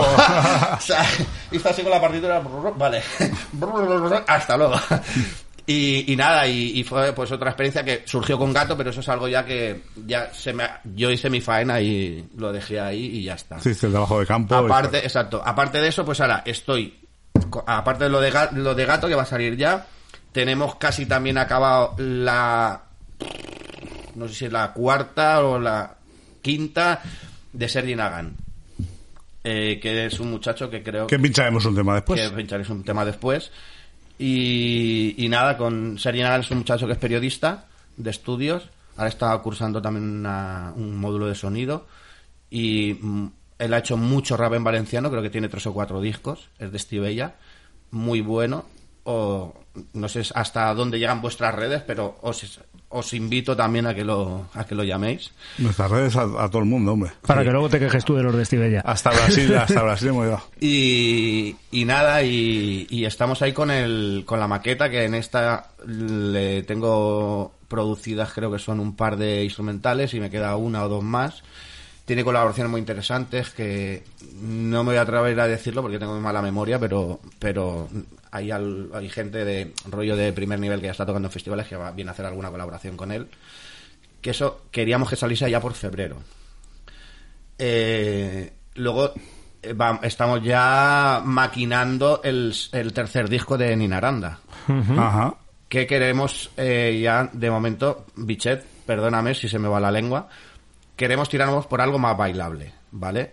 Porque este, el, el segundo disco que era más parado, ¿sabes? Más ambiente, Y más- Era más ambiental, ¿sabes? Y, y le apetece algo más movido, ¿sabes? Y, y yo creo que puede pintar bien. Y nada, no, no voy a decir nada porque como yo... No hagas spoiler. Claro, no, no, no, no quiero decir por dónde nos vamos a andar, No, pero no. vamos a querer hacer algo, ma- algo que vayas a ver un concierto y te pegues un bailoteo. ¿Sabes? No estés ahí escuchando un mensaje, ¿sabes? Que también va a haber mensaje porque Nina eso Es- lo tiene. Nina es lo Nina. tiene Es y- mensaje. es- ella es mensaje, ¿sabes? Eh, y la segunda parte de la pregunta es... Esta, pre- esta, esta parte es... Esta es es lo que digo que yo... Claro, porque aquí te va a tener que significar, igual te puede llevar algún carchot. Bueno, La mejor obra realizada. De, o De para obra ti, musi- de- musical, de- no de musical. no Bueno, claro, en este caso, bueno, tal, si quieres, la manita no lo puedes contar. Pero, ¿cuál, qué obra dices? Hostia, esto me quedó redondo o la que más me gusta por A ver, como a nivel de producción, de decir algo que he hecho yo, la instrumental que he grabado yo y que ha salido de casa todo, menos la letra. Eh, eh, eh, yo estoy muy, muy, muy, muy contento de, de esos dos temas que te he pasado, pero sobre todo del de Ninfa, de, de Nina Aranda. Sí, eso lo esa- pinchamos aquí. Esa instrumental fue rollo... Por, o sea, yo tengo una, un problema seguramente porque la, la gente que es admirable, pues es interesante saber y aprender pero me cuesta como mucho cuando me pongo a hacer, por ejemplo, música a el, el hacer análisis de algo, ¿sabes? Para acercarte a hacer algo igual. O sea, me da mucha... No es por pereza, es porque... Por... Realmente yo creo que es por el miedo a, a ver si metiendo al plagio, ¿sabes lo que te quiero decir? Y Sí, sí, intento no dejarme influenciar. Pero en esta eh, lo hice. Y fue el primer tema en el que dije, hostia, dime un este, ¿sabes? Dime un tema que, como el que quieres que suene, ¿sabes? Que fue un tema que hace la Rihanna con el DJ... Ah, ¿Cómo se llama?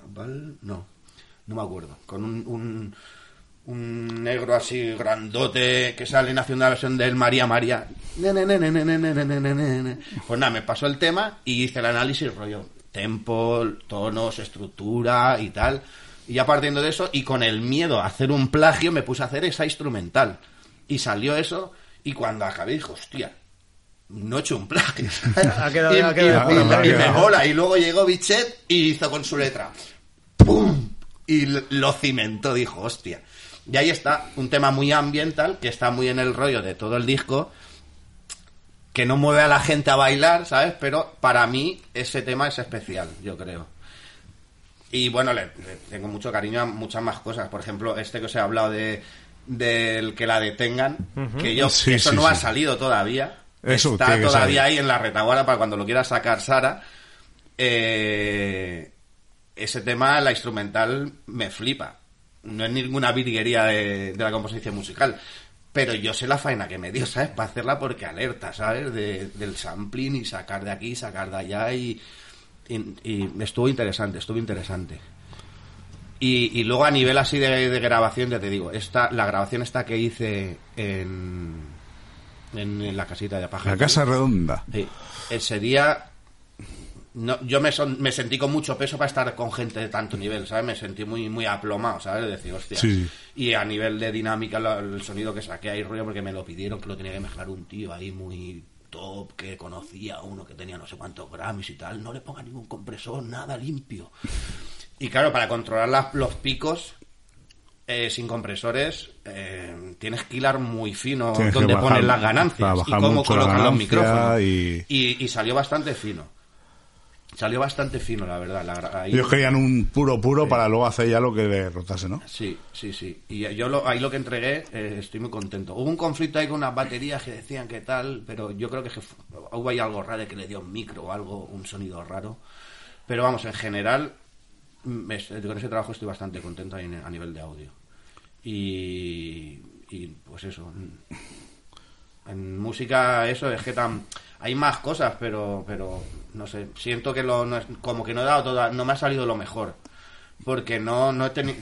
Llevo muchos años, pero no tengo el tiempo, hago muchas cosas, ¿sabes? Yo trabajo en el curro, que son mis ocho horas, eh, salgo, tienes la familia, eh, tienes que grabar, tengo que hacerme la casa como buenamente puedo, poco a poco, y, y, uf, no te da la vida, tío. Lo Hay mejor que está por llegar. Lo mejor hacer- está por llegar siempre. Siempre hay que pensar así, tío, hay que ser optimista, tío. que vivimos Sí. más, dicen. Y eso nos lleva a la cuarta la pregunta, buena ¿no? pregunta que la voy a reformular porque ya nos ha contado un poquito y tal. ¿Algo que te gustaría grabar o algo que te gustaría hacer? Algo que me gustaría hacer. ¿Algún sueño de decir, hostia, un día me gustaría grabar, yo qué sé? Al Demis.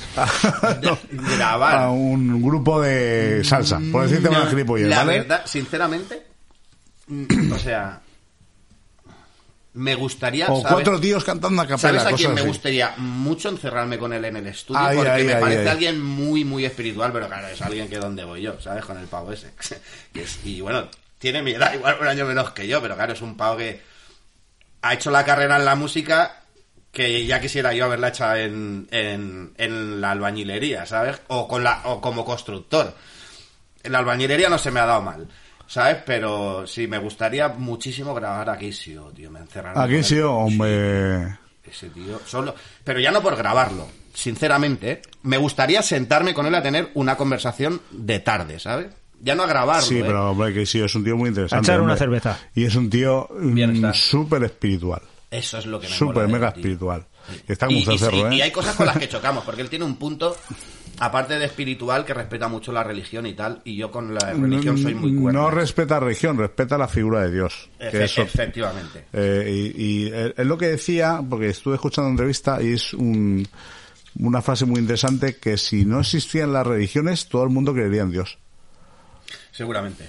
Y ah, bueno, y mucho del conocimiento primigenio se le debe a, la religión, porque fueron los primeros que se dedicaron a, a plasmarlo en papel y guardarlo. ¿sabes? A documentar para bien y para mal. Que nos metieron muchas trolas, pero Sí. Bueno, pues oye, vamos a la pregunta, Xavi. Otra jodida. Antes ha contado una muy buena. Hombre, Sí, sí, ¿eh? sí, Antes has contado una muy buena, pero... es- Bueno, ¿Alguna anécdota, algo de eso? Eh, ya, ya Pero lo que sabes. de- de- Anécdota. de- a mí, yo... Alguna que le tengas especial cariño. A ver, si no Hostia. de la música, de- también puede ser de la ballillería, pero lo normal es que sea del mundo de la música. Antes has contado una muy chula, pero... Hostia, pues no sé, yo como siempre me gusta echarme un poco por tierra. Os voy a contar una que me pasó con los Youngers. Que me acuerdo que yo estaba muy pez todavía, por aquel entonces, con lo de pinchar. Porque cada vez en cuando voy a, a María, por ejemplo, le pincho y cuando tal, pues los chavalitos que vienen por el estudio, pues de vez en cuando, cuando surge, pues voy a pincharles y tal. Y entonces estaba bastante pez, tanto que no tenía ni equipo. Y allá que nos proponen hacer un, un, un concierto, creo que era la sala Ágora, que sí, creo que era la sala Ágora, una sala grande, ahí en Valencia, y era, hacían la Gold Battle, que rollo hay como la Red Bull, pero en plan más humilde. Pero vamos, que ahí había, yo creo perfectamente había 300 o 400 chiquillos ahí petado, todo petado, petado, petado, petado. Y nosotros íbamos ahí, pues, entre batallas y batallas, pues salían ahí un concierto de chavalicos y tal. Y ahí me planteo yo con los nueve muchachos, con una mesa de mezclas que me dejó el Jaime de su primo, que, uf, la- que Qué una desastre. patata, que yo no sabía ni, casi ni cómo funcionaba aquello, nada, no. Los cables no iban. Y ahí que nos plantamos, claro, aquello iba todo cronometrado. Y ahí me planto yo con la patata aquella, con lo poco que llevaba, nano, y vamos, empecé a sudar, chaval. Madre de Dios. Aquello que yo conectaba, se ponía aquello a hacer ruido, el técnico de sonido se me pone a chillar, baja allí chillándome delante de 300 personas que yo lo miraba y decía, madre mía, chaval, cojo una guadaña y te corto la cabeza. Pero mi paz, saber de y amor me dijo, no, suda, suda. Y allí sudé, pues, 5 litros aquel día delante de 400 personas hasta que al final puse un tema de mala manera, sonaba mal y otro, ¿sabes? Y va, que empiecen ya y fuera. Y, y, y no tocamos y se tuvo que salir toda la gente a fumar y yo, madre mía, la verdad, quería- los chiquillos me querían apuñalar y mirando con una cara y decía, madre mía. No sé si que me dure más, el ridículo o, o las puñaladas visuales de los chiquillos, ¿sabes? Pero pff, de todo se aprende. De tío. todo y se aprende. Nunca me voy a de- cansar de tropezarme, tío. De en la todo se vida. aprende y además, eh, eso te- que dices tú de los festivales del cronómetro, aprendes un montón, ¿eh? Hombre. Para bien y para mal. Para bien y para mal. Claca, claca. y de que tienes que llevar siempre un equipo perfecto, súper probado, siempre un cable por si falla el... Bueno, aquí nosotros ya llevamos 10 cables y necesitamos 4. Y, y no funciona ninguno. Y no funciona ninguno. Sí, o sea la que- típica. Bueno, de todas las maneras, bien es cierto que el que no se tropieza es que no anda. Ahí va. eh, claro, eso es, por para tropezarse hay que andar. Pues oye, yo creo que ha estado muy Ha bien. estado muy, muy, muy, pero muy bien. Yo ya tenía ganas de volver aquí al y sobre todo de tener una persona tan expresiva como tú, Tato. Sí. Que a veces tenemos aquí gente que parece muebles, con perdón, con perdón, no suele ser habitual, pero, pero. No, gente yo qué sé, lo que hemos, expresiva, lo que hemos más dicho muchas veces, tío, hay gente que por Sí, lo que sí, sea, no, pero a lo los, micros le- les imponen. Porque eso te iba a decir yo. Le imponen mucho el micro, por ¿eh? eso, ¿eh? Por No lo menos no al principio. Luego ya cuando se olvidan del micro está muy a gusto, pero... De hecho, o sea, yo, porque he venido sugestionado ya, porque sabía que era ahí en plan familiar, pero digo, bueno, coño, aquí a la vuelta de la esquina seguro que son chavales que conozco, ¿sabes? Casi de mi edad, porque ya me comentó María, y luego he visto realmente y ha sido lo que hablábamos aquí por una charla. es- un poco, es, es muy psicológico también. También te digo que me fui con Marieta a cuando estrenamos el disco de la mente Décate a la a Onda Cero que nos entrevistaron allí, que, mira. sí que es un estudio de, de Sí. radio que ya entras y y uf, y ya me sudaba el bigote y, y me puse a hablar y can, can, can, ¿sabes? Ahí es, lo- Sí, no hay es sentimentalismo.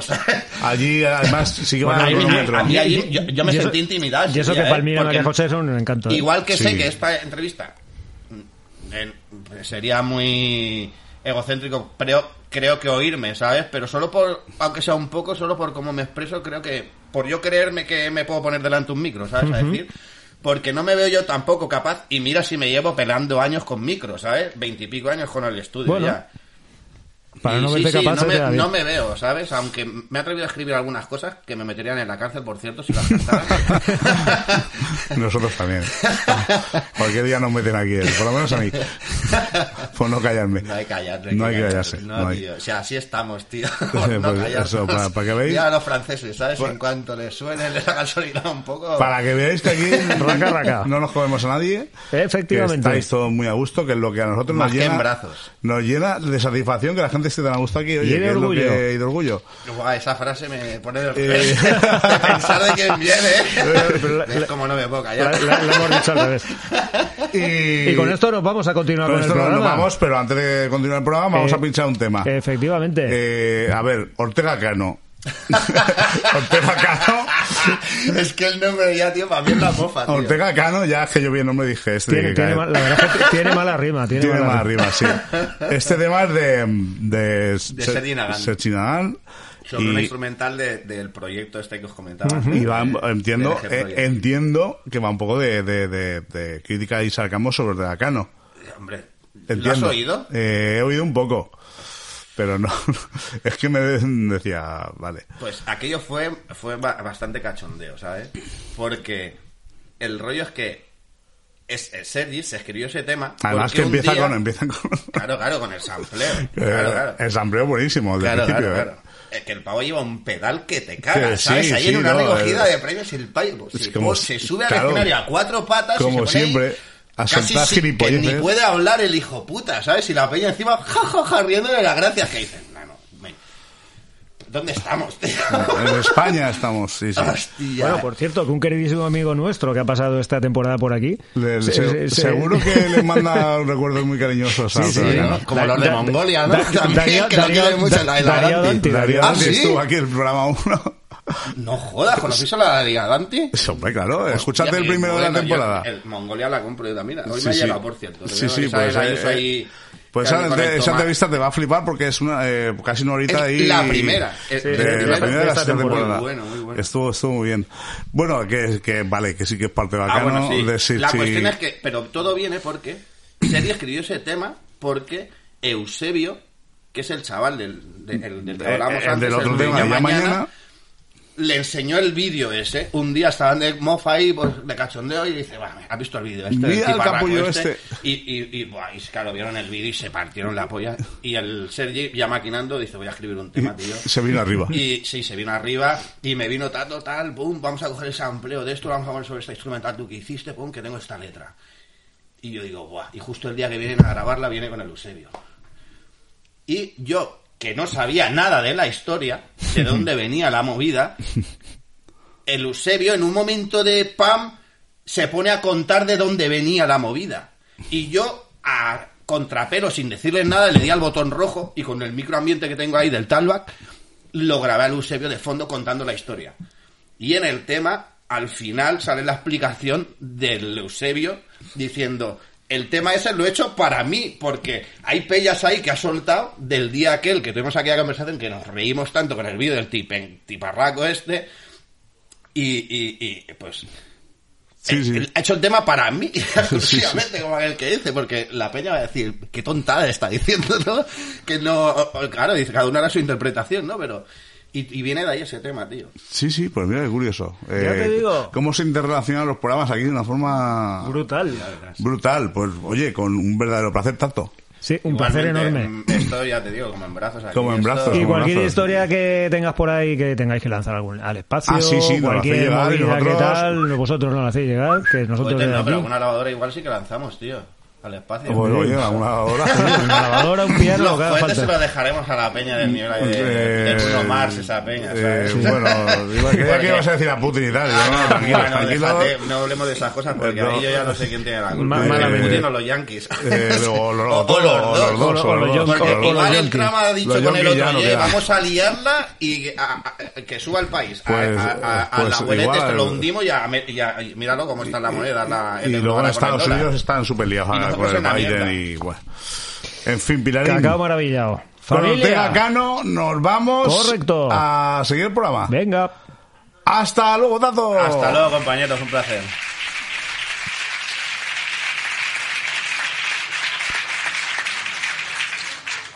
Bueno, eh,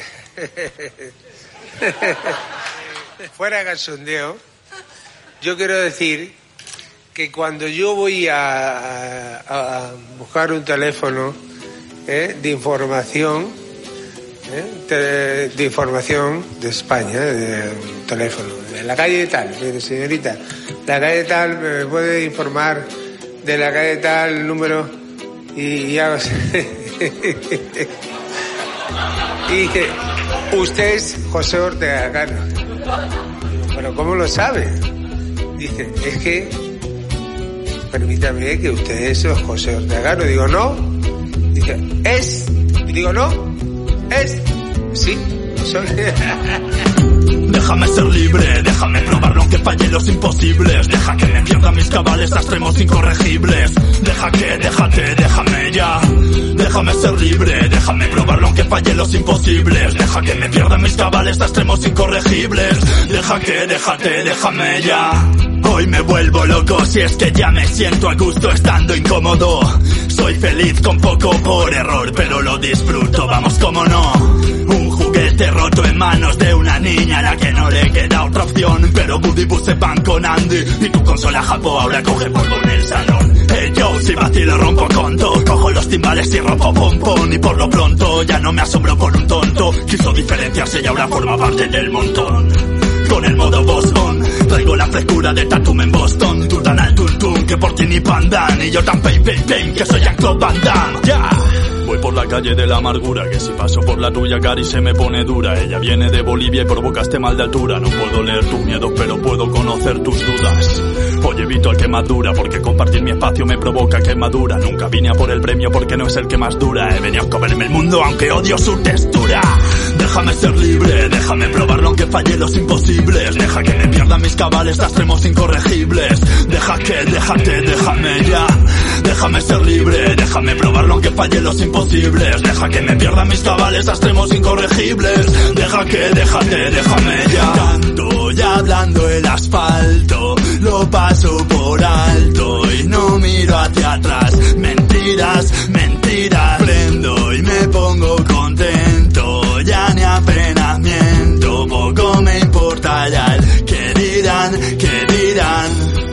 ser libre, déjame probarlo aunque falle los imposibles. Deja que me pierda mis cabales a extremos incorregibles. Deja que, déjate, déjame ya. Déjame ser libre, déjame probarlo aunque falle los imposibles. Deja que me pierda mis cabales a extremos incorregibles. Deja que, déjate, déjame ya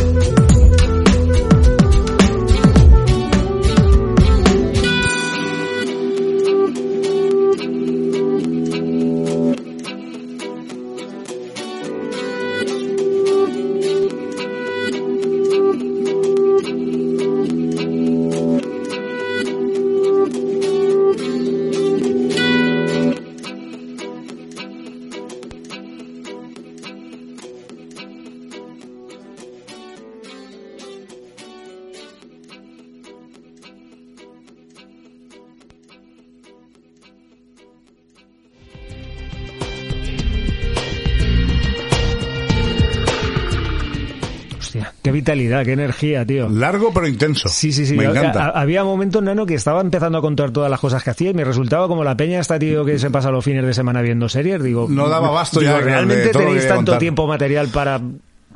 Pues yo creo que el Tato le pasa un poco lo mismo, Eh, pero con todas las cosas que hace. Yo creo que es un tío que si tuviera cuatro brazos haría ocho cosas. A la vez. Me da la sensación. Por, por ¿eh? lo, por lo menos. Me da la sensación. Por lo menos. Pero hemos estado súper a gusto ¿Sí? aquí.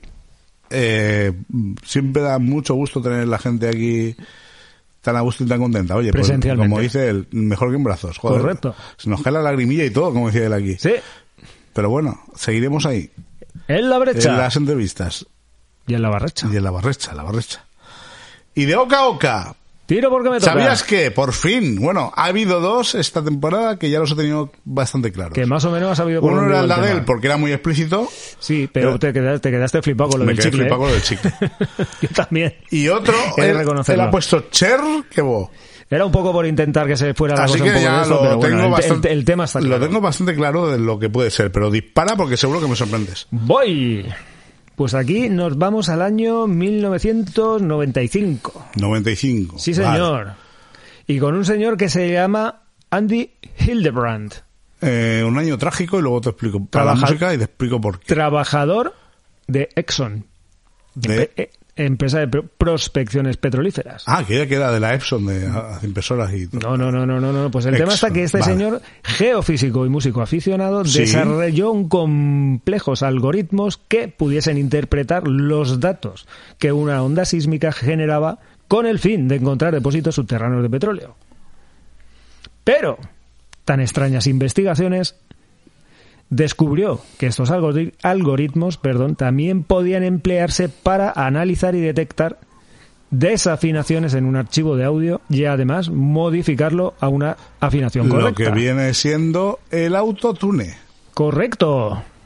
Este aparatejo, este señor lo presentó en 1996 en la NAM Show, no tengo ni puñetera idea de lo que es, y estos famosísimos algoritmos eh, metidos dentro de un Macintosh adaptado a este sistema hizo que el mundo de la música Se fuera a la mierda. se fuese, bueno, se fuese a la mierda, motivos- evolucionase, se revolucionase, llámalo como Uno de quieras. los Y motivos, co- sí, Y, sí, como sí. tú muy bien has dicho, dio, dio paso al, al autotune. O sea, eh, yo sí que sabía, no sabía exactamente lo de los eh, temas sísmicos, pero sí que sabía que fue accident- accidental, efectivamente. Y fue en el disco de Cher, ¿no? Cuando... Eh, sí, claro, y por aquí viene el rollo. ¿El sabíais que? En 1998 los productores de Cher fueron los primeros en utilizar y exprimir a tope el tema este del autotune con un tema que se llama Believe. Oh, oh, oh, oh, oh, Yo tuve que poner el vídeo porque la verdad es que si luego digo, hostia, pues sí que me suena. Pero el tema es que sabíais que este efecto fue conocido en primer momento como efecto Cher.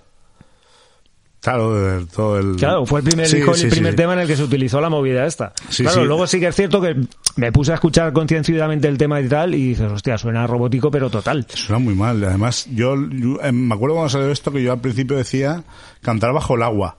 Cantar bajo el agua. Sí, yo decía... Con una pinza en la Parece nariz. que estés cantando bajo el agua con este efecto. Bueno,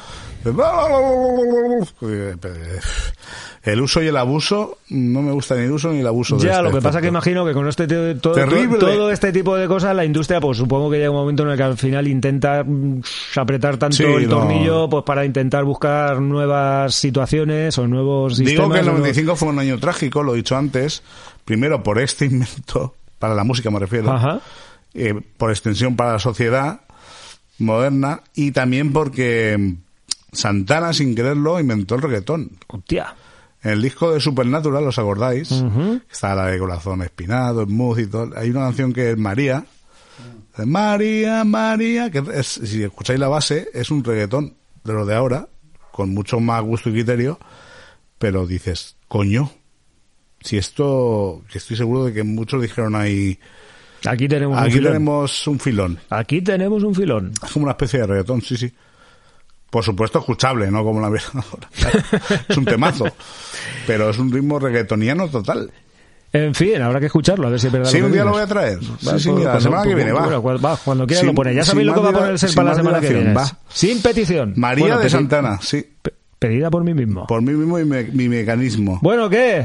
Amiguitos y amiguitas, ¿qué os ha parecido el programa? Pues yo creo que ha estado, Yo creo que ha estado muy, muy, chulo, muy, ¿eh? pero muy bien. Muy bien, muy bien. Correcto. Sí, muy en familia, ya Sí, tocaba. La verdad es que molan. Estos programas son los que molan. Yo lo que siempre, lo que siempre me mola decir a mí también, que mola entrevistar a gente de aquí de la casa, tío, porque te sientes más a gusto y ellos cuando ves que también se sienten a gusto, pues hace que nos sintamos a gusto. Reciprocidad, feeling, feedback, como queráis llamarlo. Sí.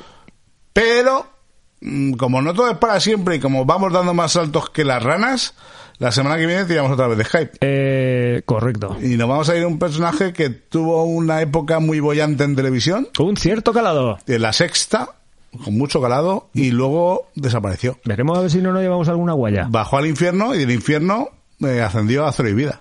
Madre mía. Yo tengo muchas ganas de esa entrevista. El camino Mm, inverso. Me estoy quedando unas expectativas y luego igual, oye, pero tengo muchas ganas, ¿eh? Veremos a ver. Así que estad muy atentos. Sí, señores y señoras. Y mientras estéis muy atentos y muy atentas, Nos vamos a ir yendo. ¿qué nos traes Con hoy un para temita. despedirnos? De mano negra. Correcto. Como me mola decir a mí, tío. Esta temporada iba a intentar tirar un poco por los temas de cuando yo era Zagal. Y entonces este era un tema cortito, directo, pero que a mí la verdad es que me mola bastante. Estaba, Eh, estaba en el disco di- King of Bongo. Quiero pongo. Ese es el anterior a Casa Babilón. Correcto. Bé. Un temazo. It's My Heart. Vaya, vaya de discos tiene mano negra ahí, ¿eh? Brutales, tío. Brutales. Yo te diría que Sí, casi sí. casi me gusta más este que el, que el Casa Babilón. Hombre, Casa Babilón es un discazo. ¿eh? Sí. Pero este tiene temas muy buenos también. Muy bueno. La, la época de las casas ocupas en Francia. Eh, sí, y del viaje a Colombia. Eh, sí, entre otras cosas. Luego, lo que generó el pobre hombre este, Chao, ¿eh? Bueno, yo qué sé, sigue teniendo muchos seguidores y tal. Lo que pasa que a mí Eh, al uf. final me terminó cansando mucho, Este, tío. este rollo gibilonio da mucha grima, sí. Y- Es que al final va haciendo ahí como una especie de refritos, tío, de... Pero bueno, al final cada uno decide su camino y es lo que, es lo que hay. Sí, señor. Pues. Familia. ah, disfrutad del fin de semana, que nosotros Correcto. nos vamos corriendo ya porque tenemos hoy agenda. Que viene con un pelín de agua. Eso es. Y yo me tengo que ir a currar, pero ya mismo. Pues a la tira. Con It's My Heart. Así que la Mano semana Negra. que viene, más Y mejor. y mejor. ¡Hasta luego! ¡Ego, ego, ego,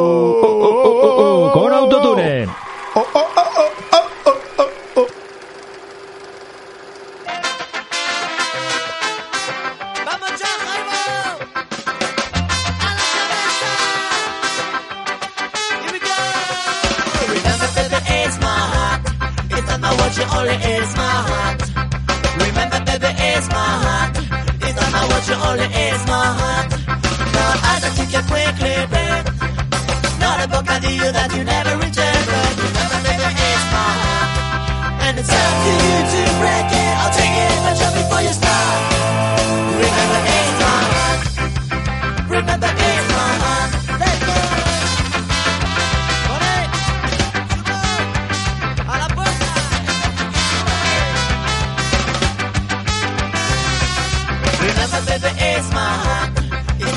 Not my only is my heart.